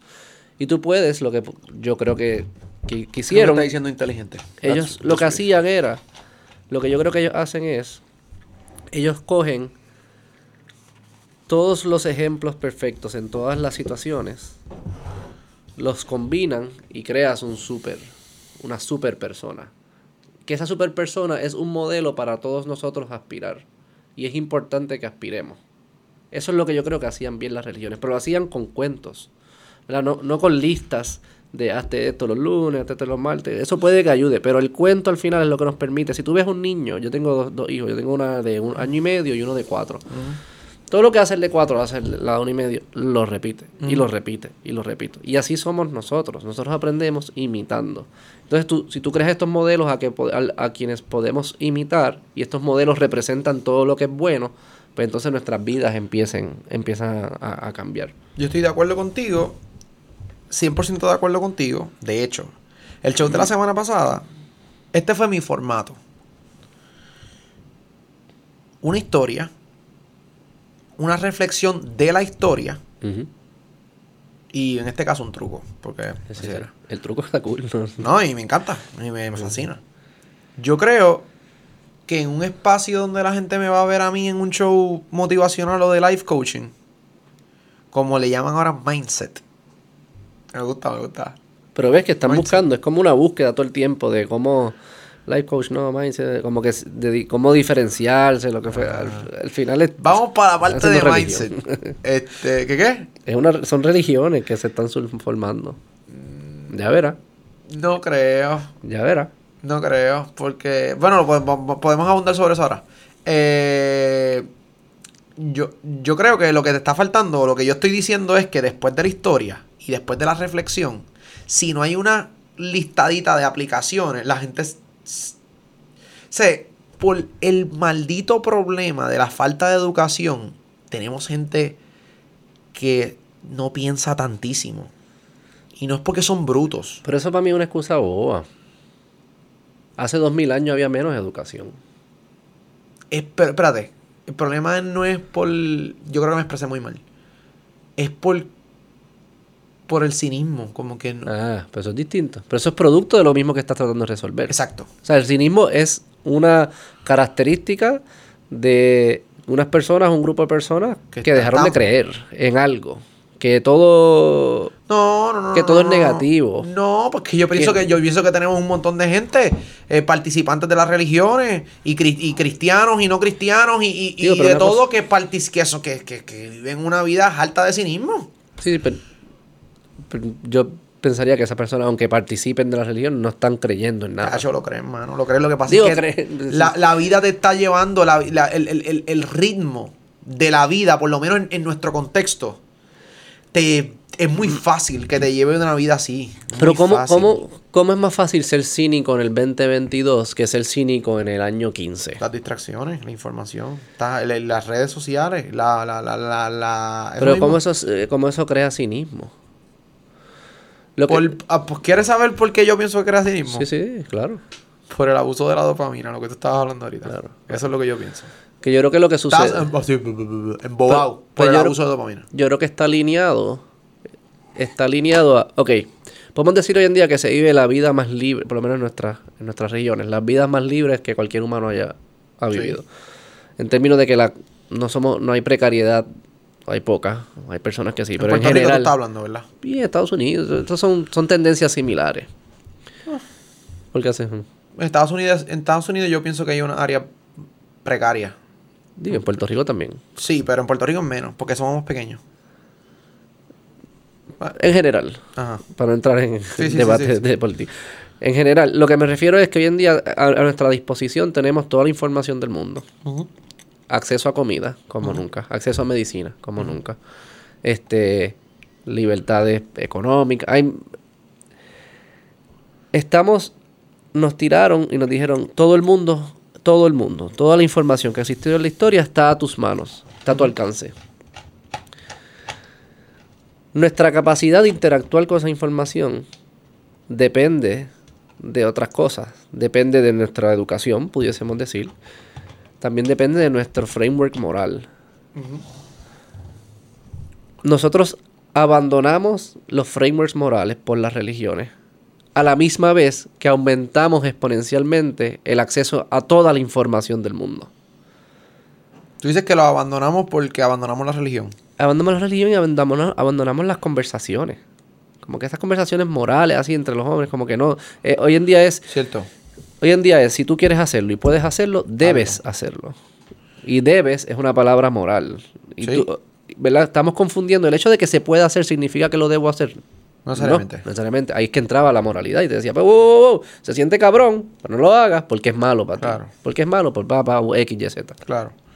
Abandonamos ese framework a la misma vez que le dimos a los jóvenes el mundo en las manos. Correcto. Y ahí, de ahí es que yo creo que surge todo esto que tú estás sintiendo. Entonces está como que la vida es, tú le llamas como que así, yo, los, yo le los zombies, tú no dijiste zombies, pero son como Pero zombies. ah, el- el yo le llamo a veces como hojas que el viento se las lleva, como que voy para acá, después voy para acá, voy para acá. No hay dirección. Tú has hablado mucho de que no hay una, no estás apuntando a nada, no hay una dirección. Ajá. Todo eso yo creo que está correlacionado al abandono de, de la moralidad. Y sí, y sí estoy de acuerdo contigo de que hoy en día produce más cinismo por el hecho de que estás abrumado de información. Exactamente. Pero no sabes discernir la información, no sabes usarla a tu favor, no porque no estás apuntando a nada. Es que también nuestro cerebro no estaba diseñado para la, gratific- la gratificación instantánea que tenemos continuamente. Entonces, como tenemos tanta gratificación instantánea continuamente, ese eh, dopamine rush todo el tiempo que no para, que yo me comí una galleta que me gustó y puedo volver a bajar y comerme otra y volver a comerme otra. Y tú sabes todas las cosas que podemos Sí, sí. hacer. Eso yo pienso que es lo que crea ese estado de zombie. Pero, y el check que teníamos antes, porque la- las ganas de comerse la galleta siempre la tuvimos. Lo que pasa Claro. es que no había tantas galletas. No estaban tan cerca. No estaban tan cerca, no eran tan baratas. Lo mismo, siempre quisimos. eh, los chamacos siempre querían ver pornografía, Claro. pero la revista era difícil de conseguir el acceso. O sea que lo que hicimos fue que quitamos esas verjas, esos checks los quitamos con la tecnología y fine, eso es bueno porque le dieron más libertades a las personas, pero a la misma vez no le dimos el framework para bregar en un mundo libre. Un mundo libre tiene que venir con mucha responsabilidad y capacidad de bregar con todas esas cosas. Y... Sí, es que es un reto, porque no estamos controlando nada, no hay nadie que controle nada. o sea, y no lo quisiera que sea. controlen. Pues yo quisiera que uno mismo lo pudiera controlar. Ah, pues yo estoy de acuerdo. Por yo eso. quisiera que uno mismo Yo pudiese también. controlarlo. Por eso es que yo pienso que tienen que venir personas como yo y como el otro y como el otro para que los que no tengan la capacidad acordarles de que, hey, bro, te lo- tú tienes todo disponible, pero quizás no todo te conviene. ¿Entiendes? ¿Y por qué no, tú que estás conectado con la iglesia y te he escuchado hablar, ¿y por qué no es hacer algo relacionado con la iglesia? ¿Por qué no es como que coger estas enseñanzas que ya estaban en la iglesia, que tú entiendes que te han funcionado y le han funcionado a milenias de seres humanos, que ya hoy en día quizás no conectaban con los jóvenes, entender por qué no están conectando con los jóvenes, y pero como que usar tu plataforma para llevar ese mensaje? Buena. Porque dices, no, lo hago yo como que por el lado. Sí, sí. Eh, bueno, por yo voy a aplicar y voy a enseñar sobre Jesús definitivamente y sus enseñanzas. Sin embargo, no quiero, o sea, no pienso que tú tienes que ser cristiano Mm.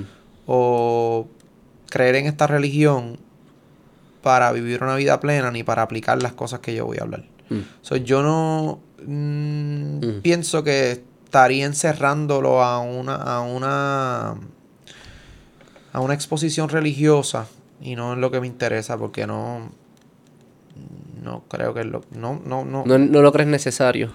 Ajá, no lo creo necesario. Y si de momento tú tuviste una mala experiencia con la religión o, o eres un no no ante la religión, pues puedes participar igual. De hecho, eso es uno de los, yo, de los, el, el logan de mi iglesia, no tienes que creer para pertenecer. Mm. So, yo quiero dejarlo más abierto.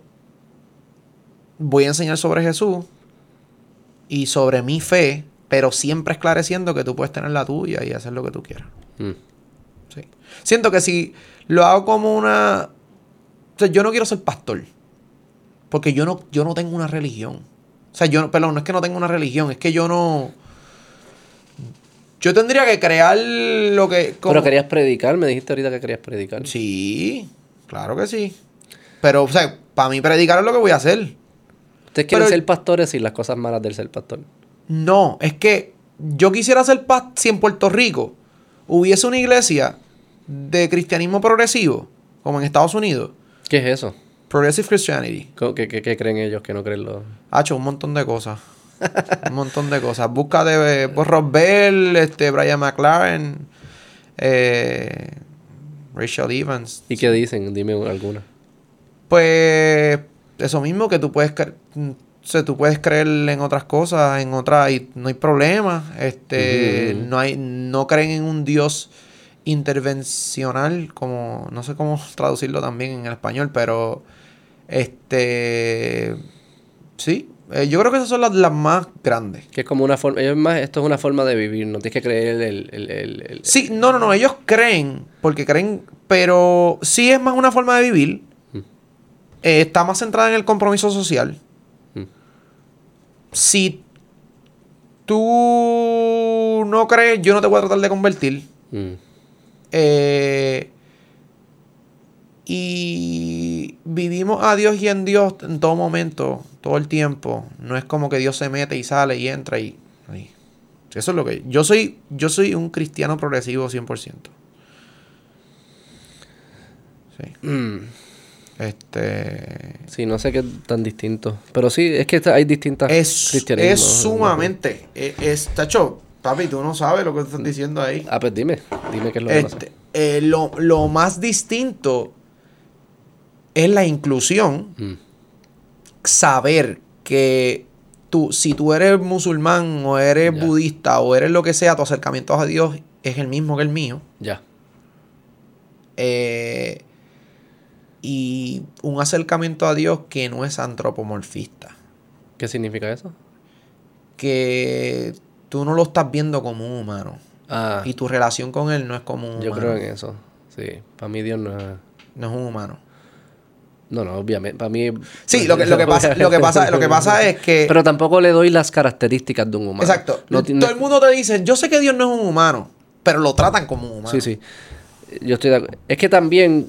Que está bien, porque así nosotros hacemos eso con los perros también. Así con todo lo hacemos. O sea, con las botellas. La- Lo hacemos con todo. Tita, está, está feliz, está tranquila, mira, está acomodada. Hacemos con todo, sí, sí.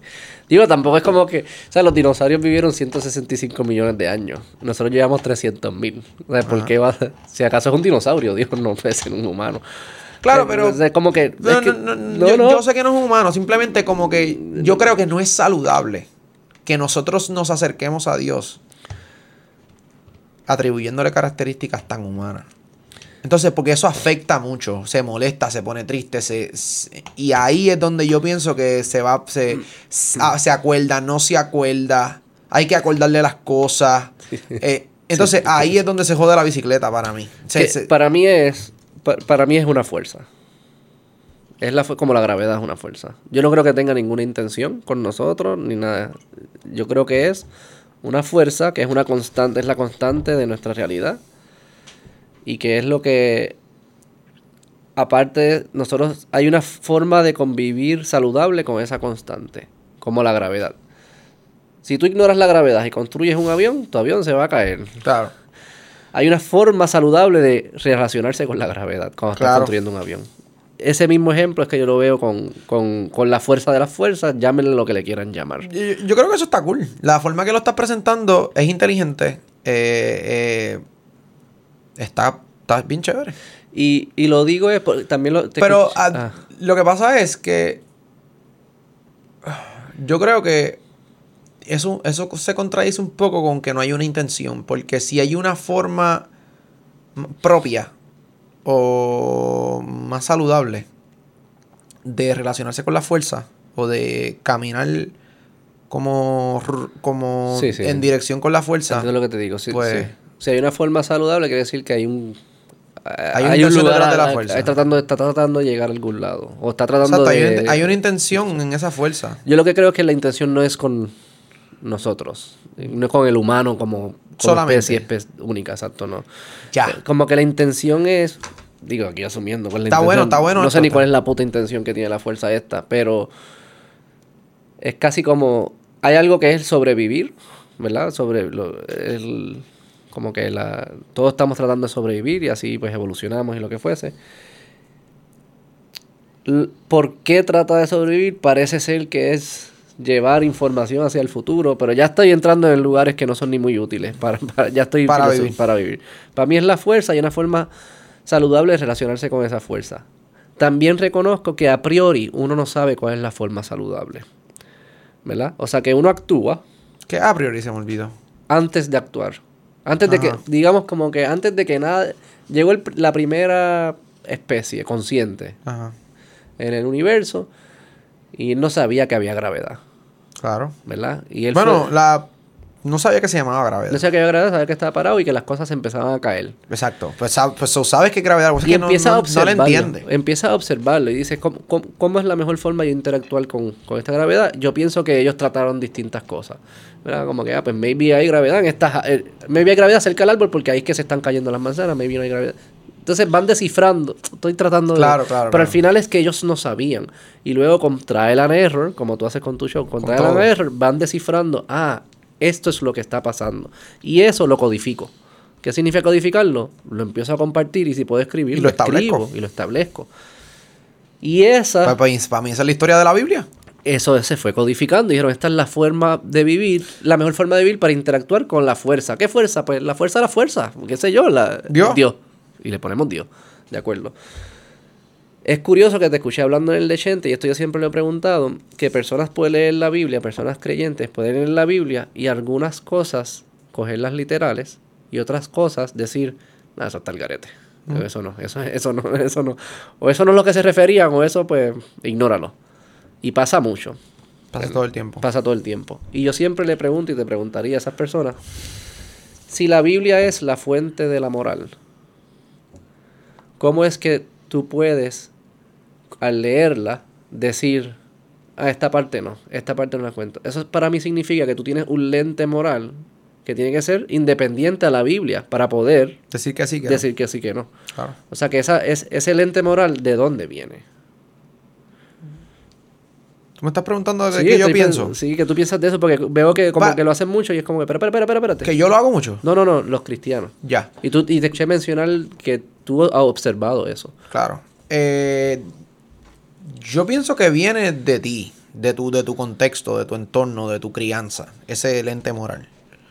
Lógicamente, tu entorno, tu contexto y tu crianza están bien influenciados por las escrituras, porque nosotros vivimos en un país, o no sé si esto es un país, este, Una isla. una colonia. Una isla, eh, bueno, sí, colonia, somos colonia. Sí, sí. Vivimos en colonia. una colonia cristiana, generalmente, ok, con una historia cristiana. Por ende, pues tu contexto está influenciado por el cristianismo.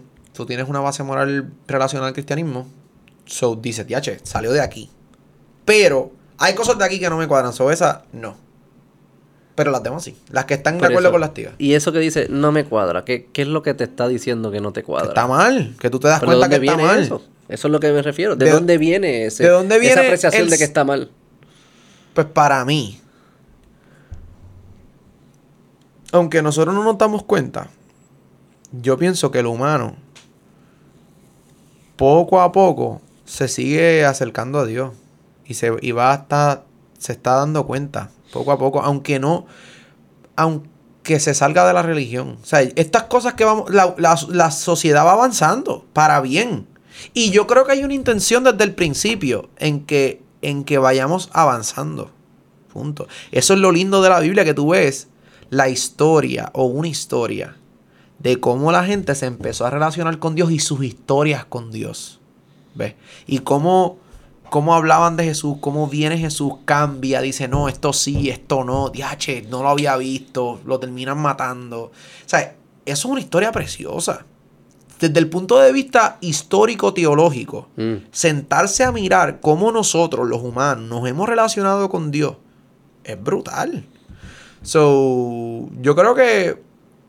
Sí, yo creo que todos nos, todos nos relacionamos con Dios y aprendemos de, de las relaciones de otros. So que Y esa tenemos fue- las de nosotros. esa, por eso, es a base de experiencia, que es lo mismo que hablamos del trial and error.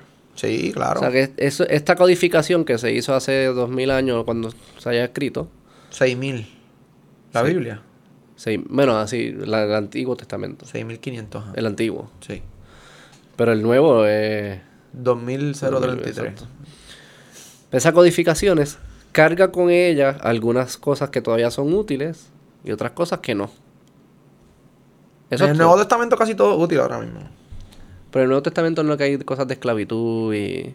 Hay implicaciones. Exacto. Hay no- implicaciones. No hay, no no- hay exhortaciones. Pero no hay tampoco un... No dice que es malo.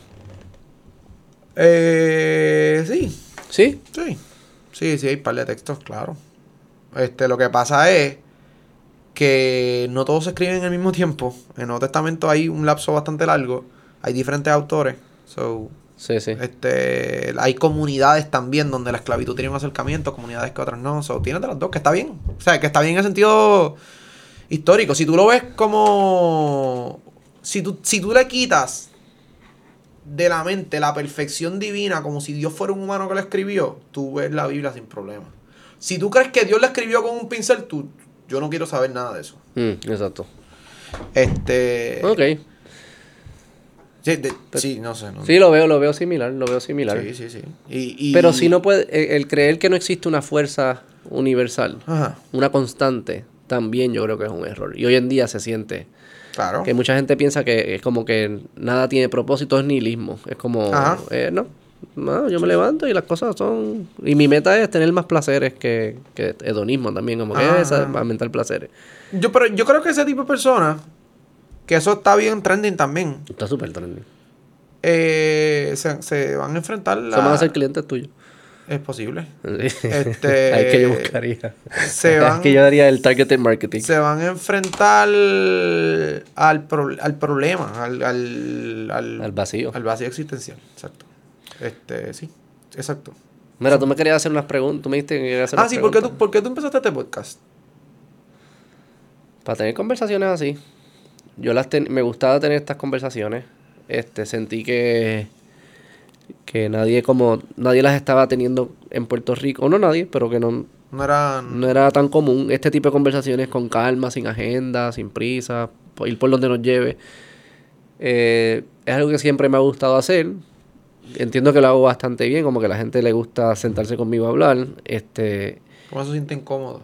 ¿Que te sentiste incómodo? Que uno se siente cómodo. Ah, cómodo, gracias, gracias. Este, y, y a mí, yo consumo mucho este tipo de conversación y me han ayudado como que a apoderarme de mi vida, lo que fuese, como que coño, coño, esto está cool, me, me gusta, me ha ayudado, me viene bien. Y pensé, pues, quizás hay otras personas que se beneficiarían. Porque yo la pudiese tener contigo tomándonos un café sin grabar. Claro, que yo las tengo. Y tú me imagino que tú también. Sí, acá rato. Claro. Este, pero dije, coño, si a mí me viene también escucharla, me envía otra, a una persona le viene bien escucharlas, o que las voy a grabar. ¿Y tú te gustaría que se volviera bien famoso este podcast? No es mi meta. Si se convierte, no tengo problema. Me encantaría vivir de esto, pero, pero nunca cambiaría el espíritu del podcast para hacerlo más famoso. Es lo que me, es lo que me refiero. Pero sí quisiera que le vaya bien, obviamente, vivir de esto. Y que más personas tengan este tipo de conversación. Que se atrevan a hablar, que sean honestos, que hagan preguntas, que sean curiosos, que usen el pensamiento crítico. Eso es exactamente lo mismo que yo quiero hacer. O sea, yo... Sí, sí, nos unimos. Vamos a montar una religión. Eso, eso mismo, eso. O sea, como yo debo ser el Dios. Yo soy el Dios. Ahora vamos a pelear quién es el Dios. Este, hacho, no, la gente no puede mirarla a uno. No, no, no, estoy molestándote. Sí, yo sé, yo sé. Este, sí, a mí me encantaría. eh, mi lado es más como de pensamiento crítico. Como que a mí me gusta que las personas. Yo creo que una herramienta que es bien importante para poder vivir en este mundo de información abundante. Hay un componente espiritual que es el que tú traes. Un componente, yo creo que es de pensamiento crítico. ¿Cómo tú sabes que no te están cogiendo de pendejo? ¿Cómo tú puedes pensar solo? Que no, te, que no pienses solo porque te lo dijo otro, que te lo creas. Este, y esas herramientas eh, son herramientas y es una forma de, de vivir y se pueden compartir. Y parte de lo que yo trato de hacer en el podcast, en algunas conversaciones, es traer cómo yo lo hago. Claro. No para preach it, yo no quiero estar preaching, así se hace, pero para que me vean cómo yo lo hace y si hay cosas que pueden llevarse con ellos, pues que se las lleven. Pues fíjate, yo tengo como el deseo de preach it un poquito. Yo también. hay, que ser, hay que ser honesto. Yo tengo el deseo de preach it porque pienso que me han traído resultados. Esa es la pregunta que yo me hago. Eh, yo lo haría más por eso. No es que yo tenga un deseo de preach por mí. Yo, tengo un des- yo quiero que desarrollen pensamiento crítico. Si preaching es una herramienta para lograrlo, pues lo hago. Si no, Es que creo sí, que es el es ego. que. eh, mano, yo, yo en, cuando estaba estudiando teología en bachillerato hice un proyecto de ministerio. Que no es otra cosa que tratar de conocerte, conocer tu personalidad, tus dones, para ver en qué área de la iglesia tú puedes servir. Si tú eres un tipo bien organizado, si tú eres un tipo bien tecnológico, si tú eres un sí, tipo bien tal. Y yo me di cuenta, yo dije, diablo, yo no tengo idea de esto. O sea, yo no sé en qué área.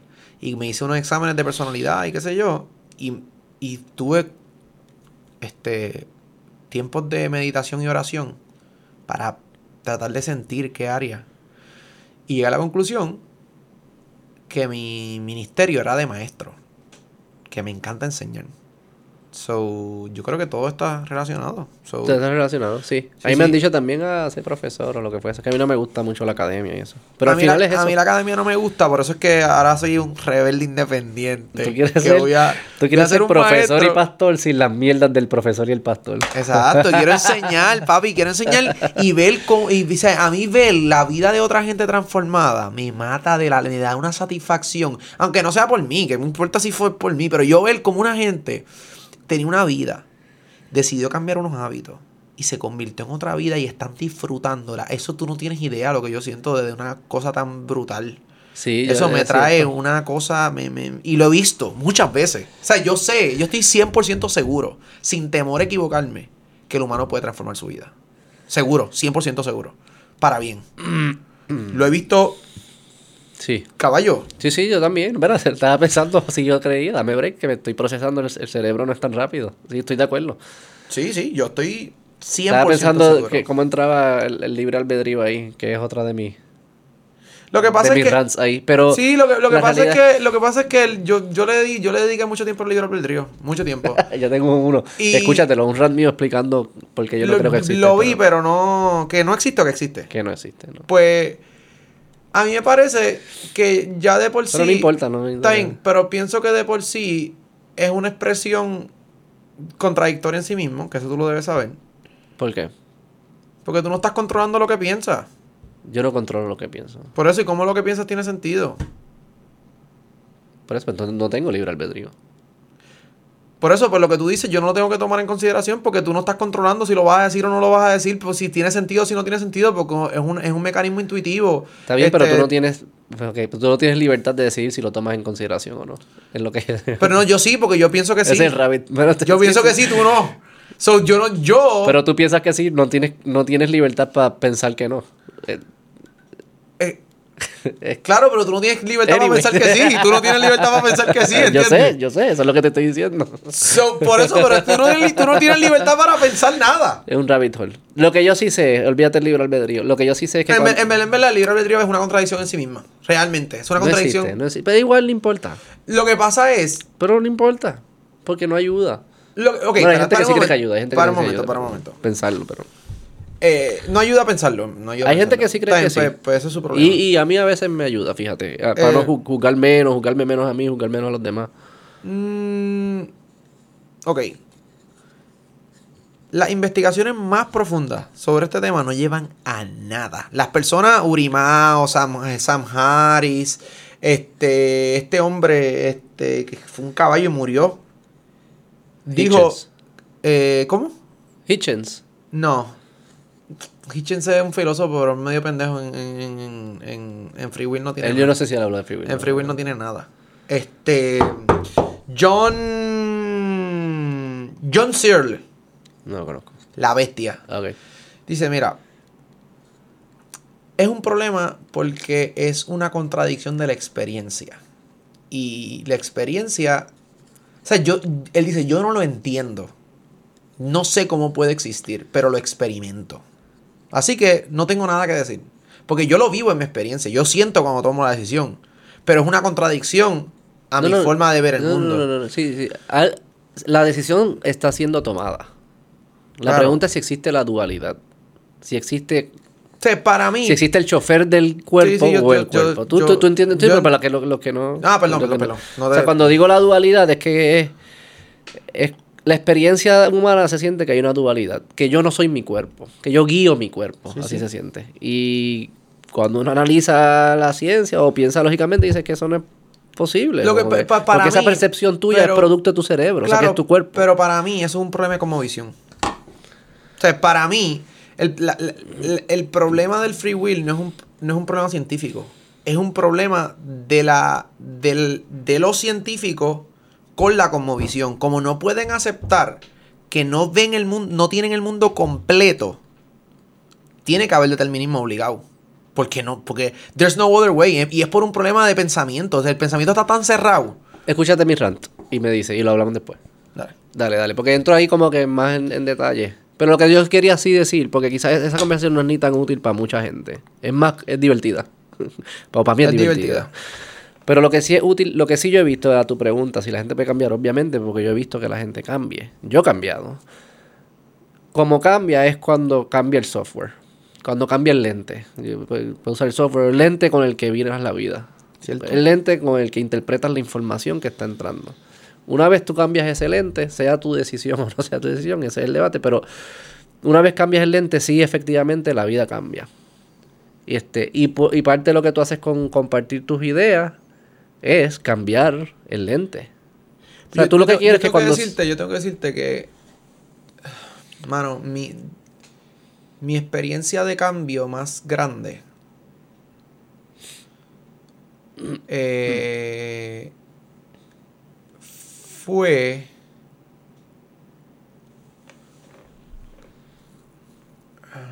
Empezó con una decisión espiritual, como que yo dije, ok, yo me di cuenta que... Ok, como que yo dije, ok, esto es de Dios de verdad. Hmm. Eso fue lo primero que yo dije. Esto es de Dios de verdad. No sé. So, yo... Todo el mundo dice que sí. O sea, la- los, los- los seguidores. Así que vamos a darle una oportunidad. ¿Ok? Te estoy hablando yo, chamaco. Yo tengo en ese momento como 18 años. ¿Y la duda viene por alguna razón o solo.? Ah, porque mi Apareció. personalidad, mi personalidad. Este. O sea, yo me acerco a Dios porque pensaba que solo hacían los adultos y ya yo era adulto. Yo he vivido todas las etapas en destiempo. Sí, de verdad. Y. Y yo tengo que decirte que el acercamiento a Dios. Y ahí es donde se jode la bicicleta, porque yo no te puedo decir que fueron las enseñanzas. Yo no aprendí. Yo no tuve un, un pastor o un Mm, mentor o seguía un programa. Yo te puedo decir que el tomar los espacios de oración y reflexión y meditación continuo Mm. hicieron que mi, que mi vida cambiara, brother. Mis Ujú. intereses cambiaron. O sea, sea, pura experiencia. Ajá. Entonces, es bien impresionante porque lo que yo estaba viendo hasta en la iglesia era contradictorio con mi experiencia. Mm. Quizás yo veía un pastor medio glamuroso y yo me di cuenta que mi acercamiento con Dios me estaba volviendo cada día menos glamuroso. Mm. Que estaba volviéndome menos, como deseando menos cosas, Mm. eh, valorando otras. Papi, eso fue un.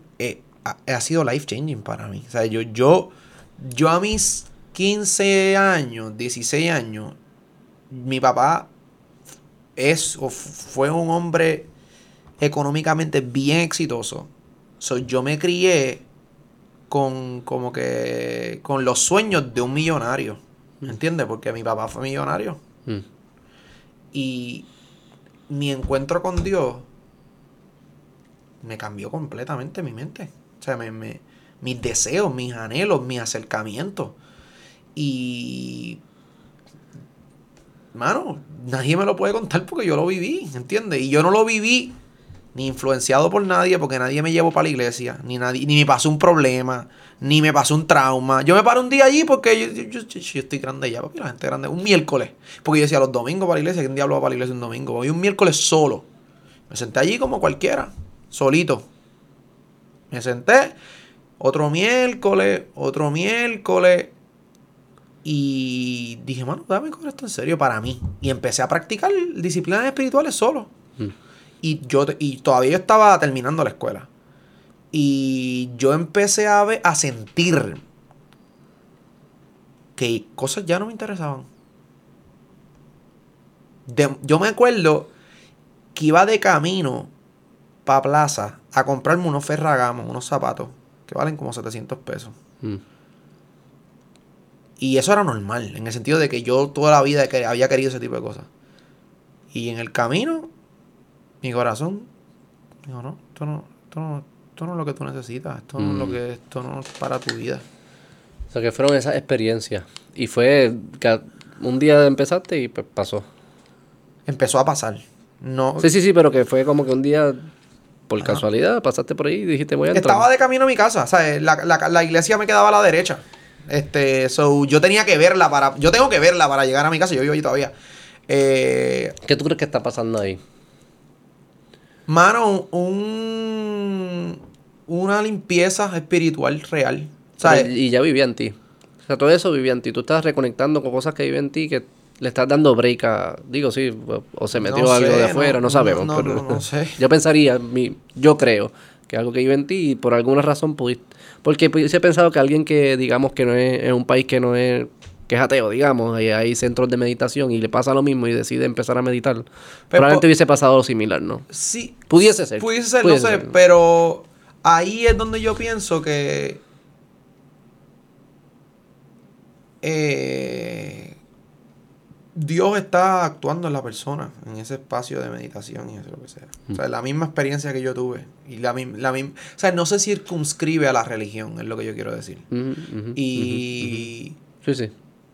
Pero, pero porque no se circunscriba no significa que no es real, ni veraz, mm, ni espiritual. O sea, yo no creo que Dios es medible. Está bien. De acuerdo. así. Sí. Este, pero Pero lo que estaba en- de- diciendo... dentro de mi contexto sociocultural al cual no puedo escapar y pertenezco, Sí. papi, yo te puedo decir que lo viví, no viví, no que se me apareció un ángel, que, brother, aparte, aparte, de lo más importante, la satisfacción.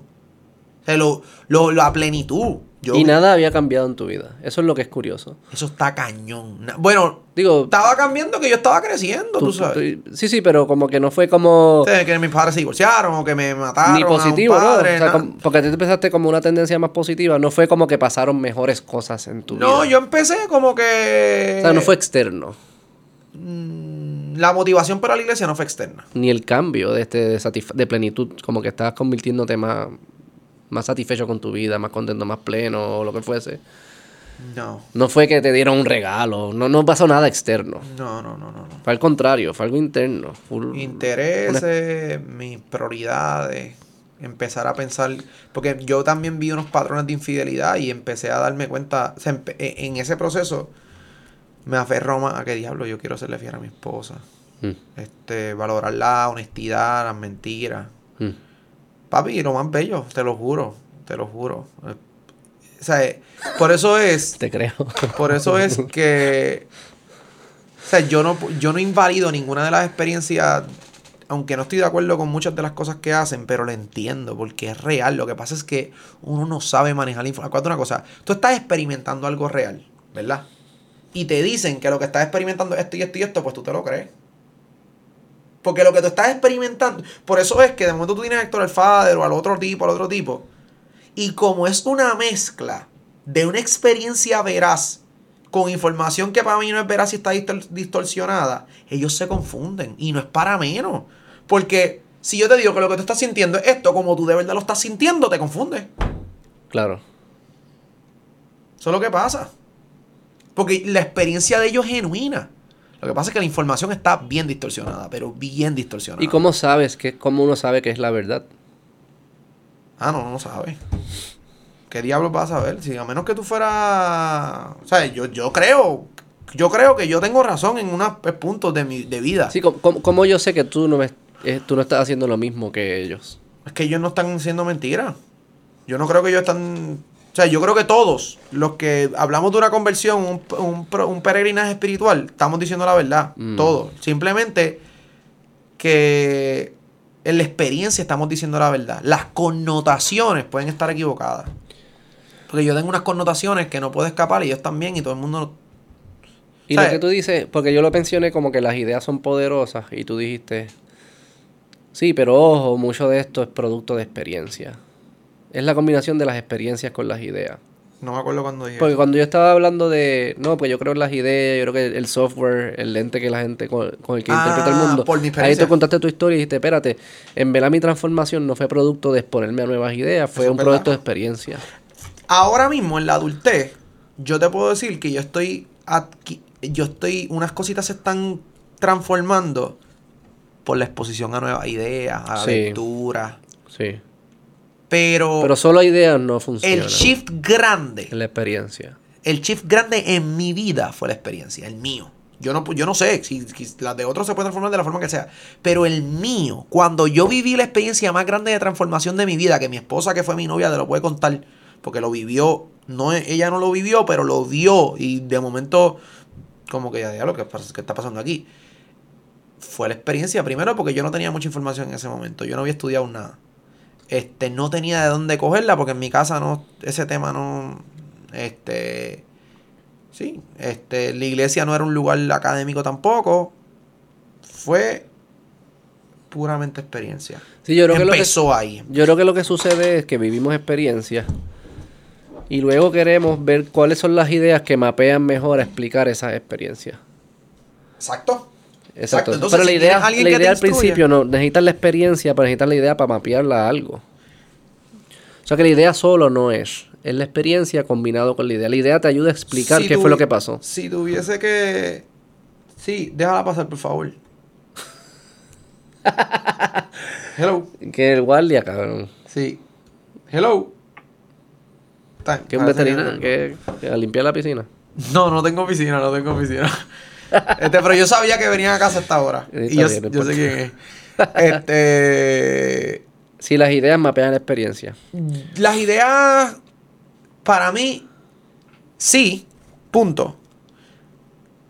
Pero la experiencia yo creo que puede venir primero a veces. Sí, yo creo que sí. yo La experiencia que puede venir primero, entonces eso es lo peligroso. Porque vino la experiencia primero y como la experiencia es genuina, yo te puedo mapear las ideas como quiera. Claro. Entonces, claro, eso es lo que pasa en un show de hipnosis, por ejemplo. Claro. Ah, Es que yo, yo he hecho hipnosis. ¿cómo es? Hazme a mí. Hacho, es que es bien aburrido, pero... Ok.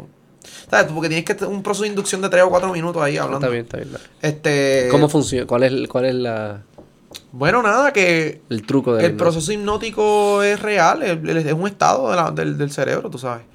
Y pues cuando la persona, si la persona está hipnotizada, tú le puedes decir, estás sintiendo tal y tal y tal, y puedes hablarle un montón de disparates ahí. Que es un robot. Entonces tú le dices y lo vas a repetir. No, eso es lo que la gente se cree. A ver. No, y qué bueno que lo dices, porque la gente piensa que tú pierdes la conciencia cuando estás hipnotizado. Tú no pierdes la conciencia. Tú estás dispuesto. Estás sugestionado. Ah, ¿verdad? Sí, pero estás dispuesto. Mm, Más peligroso todavía. tú no tú no te sientes que no puedes controlarte. O sea que yo siento que yo decido hacerlo.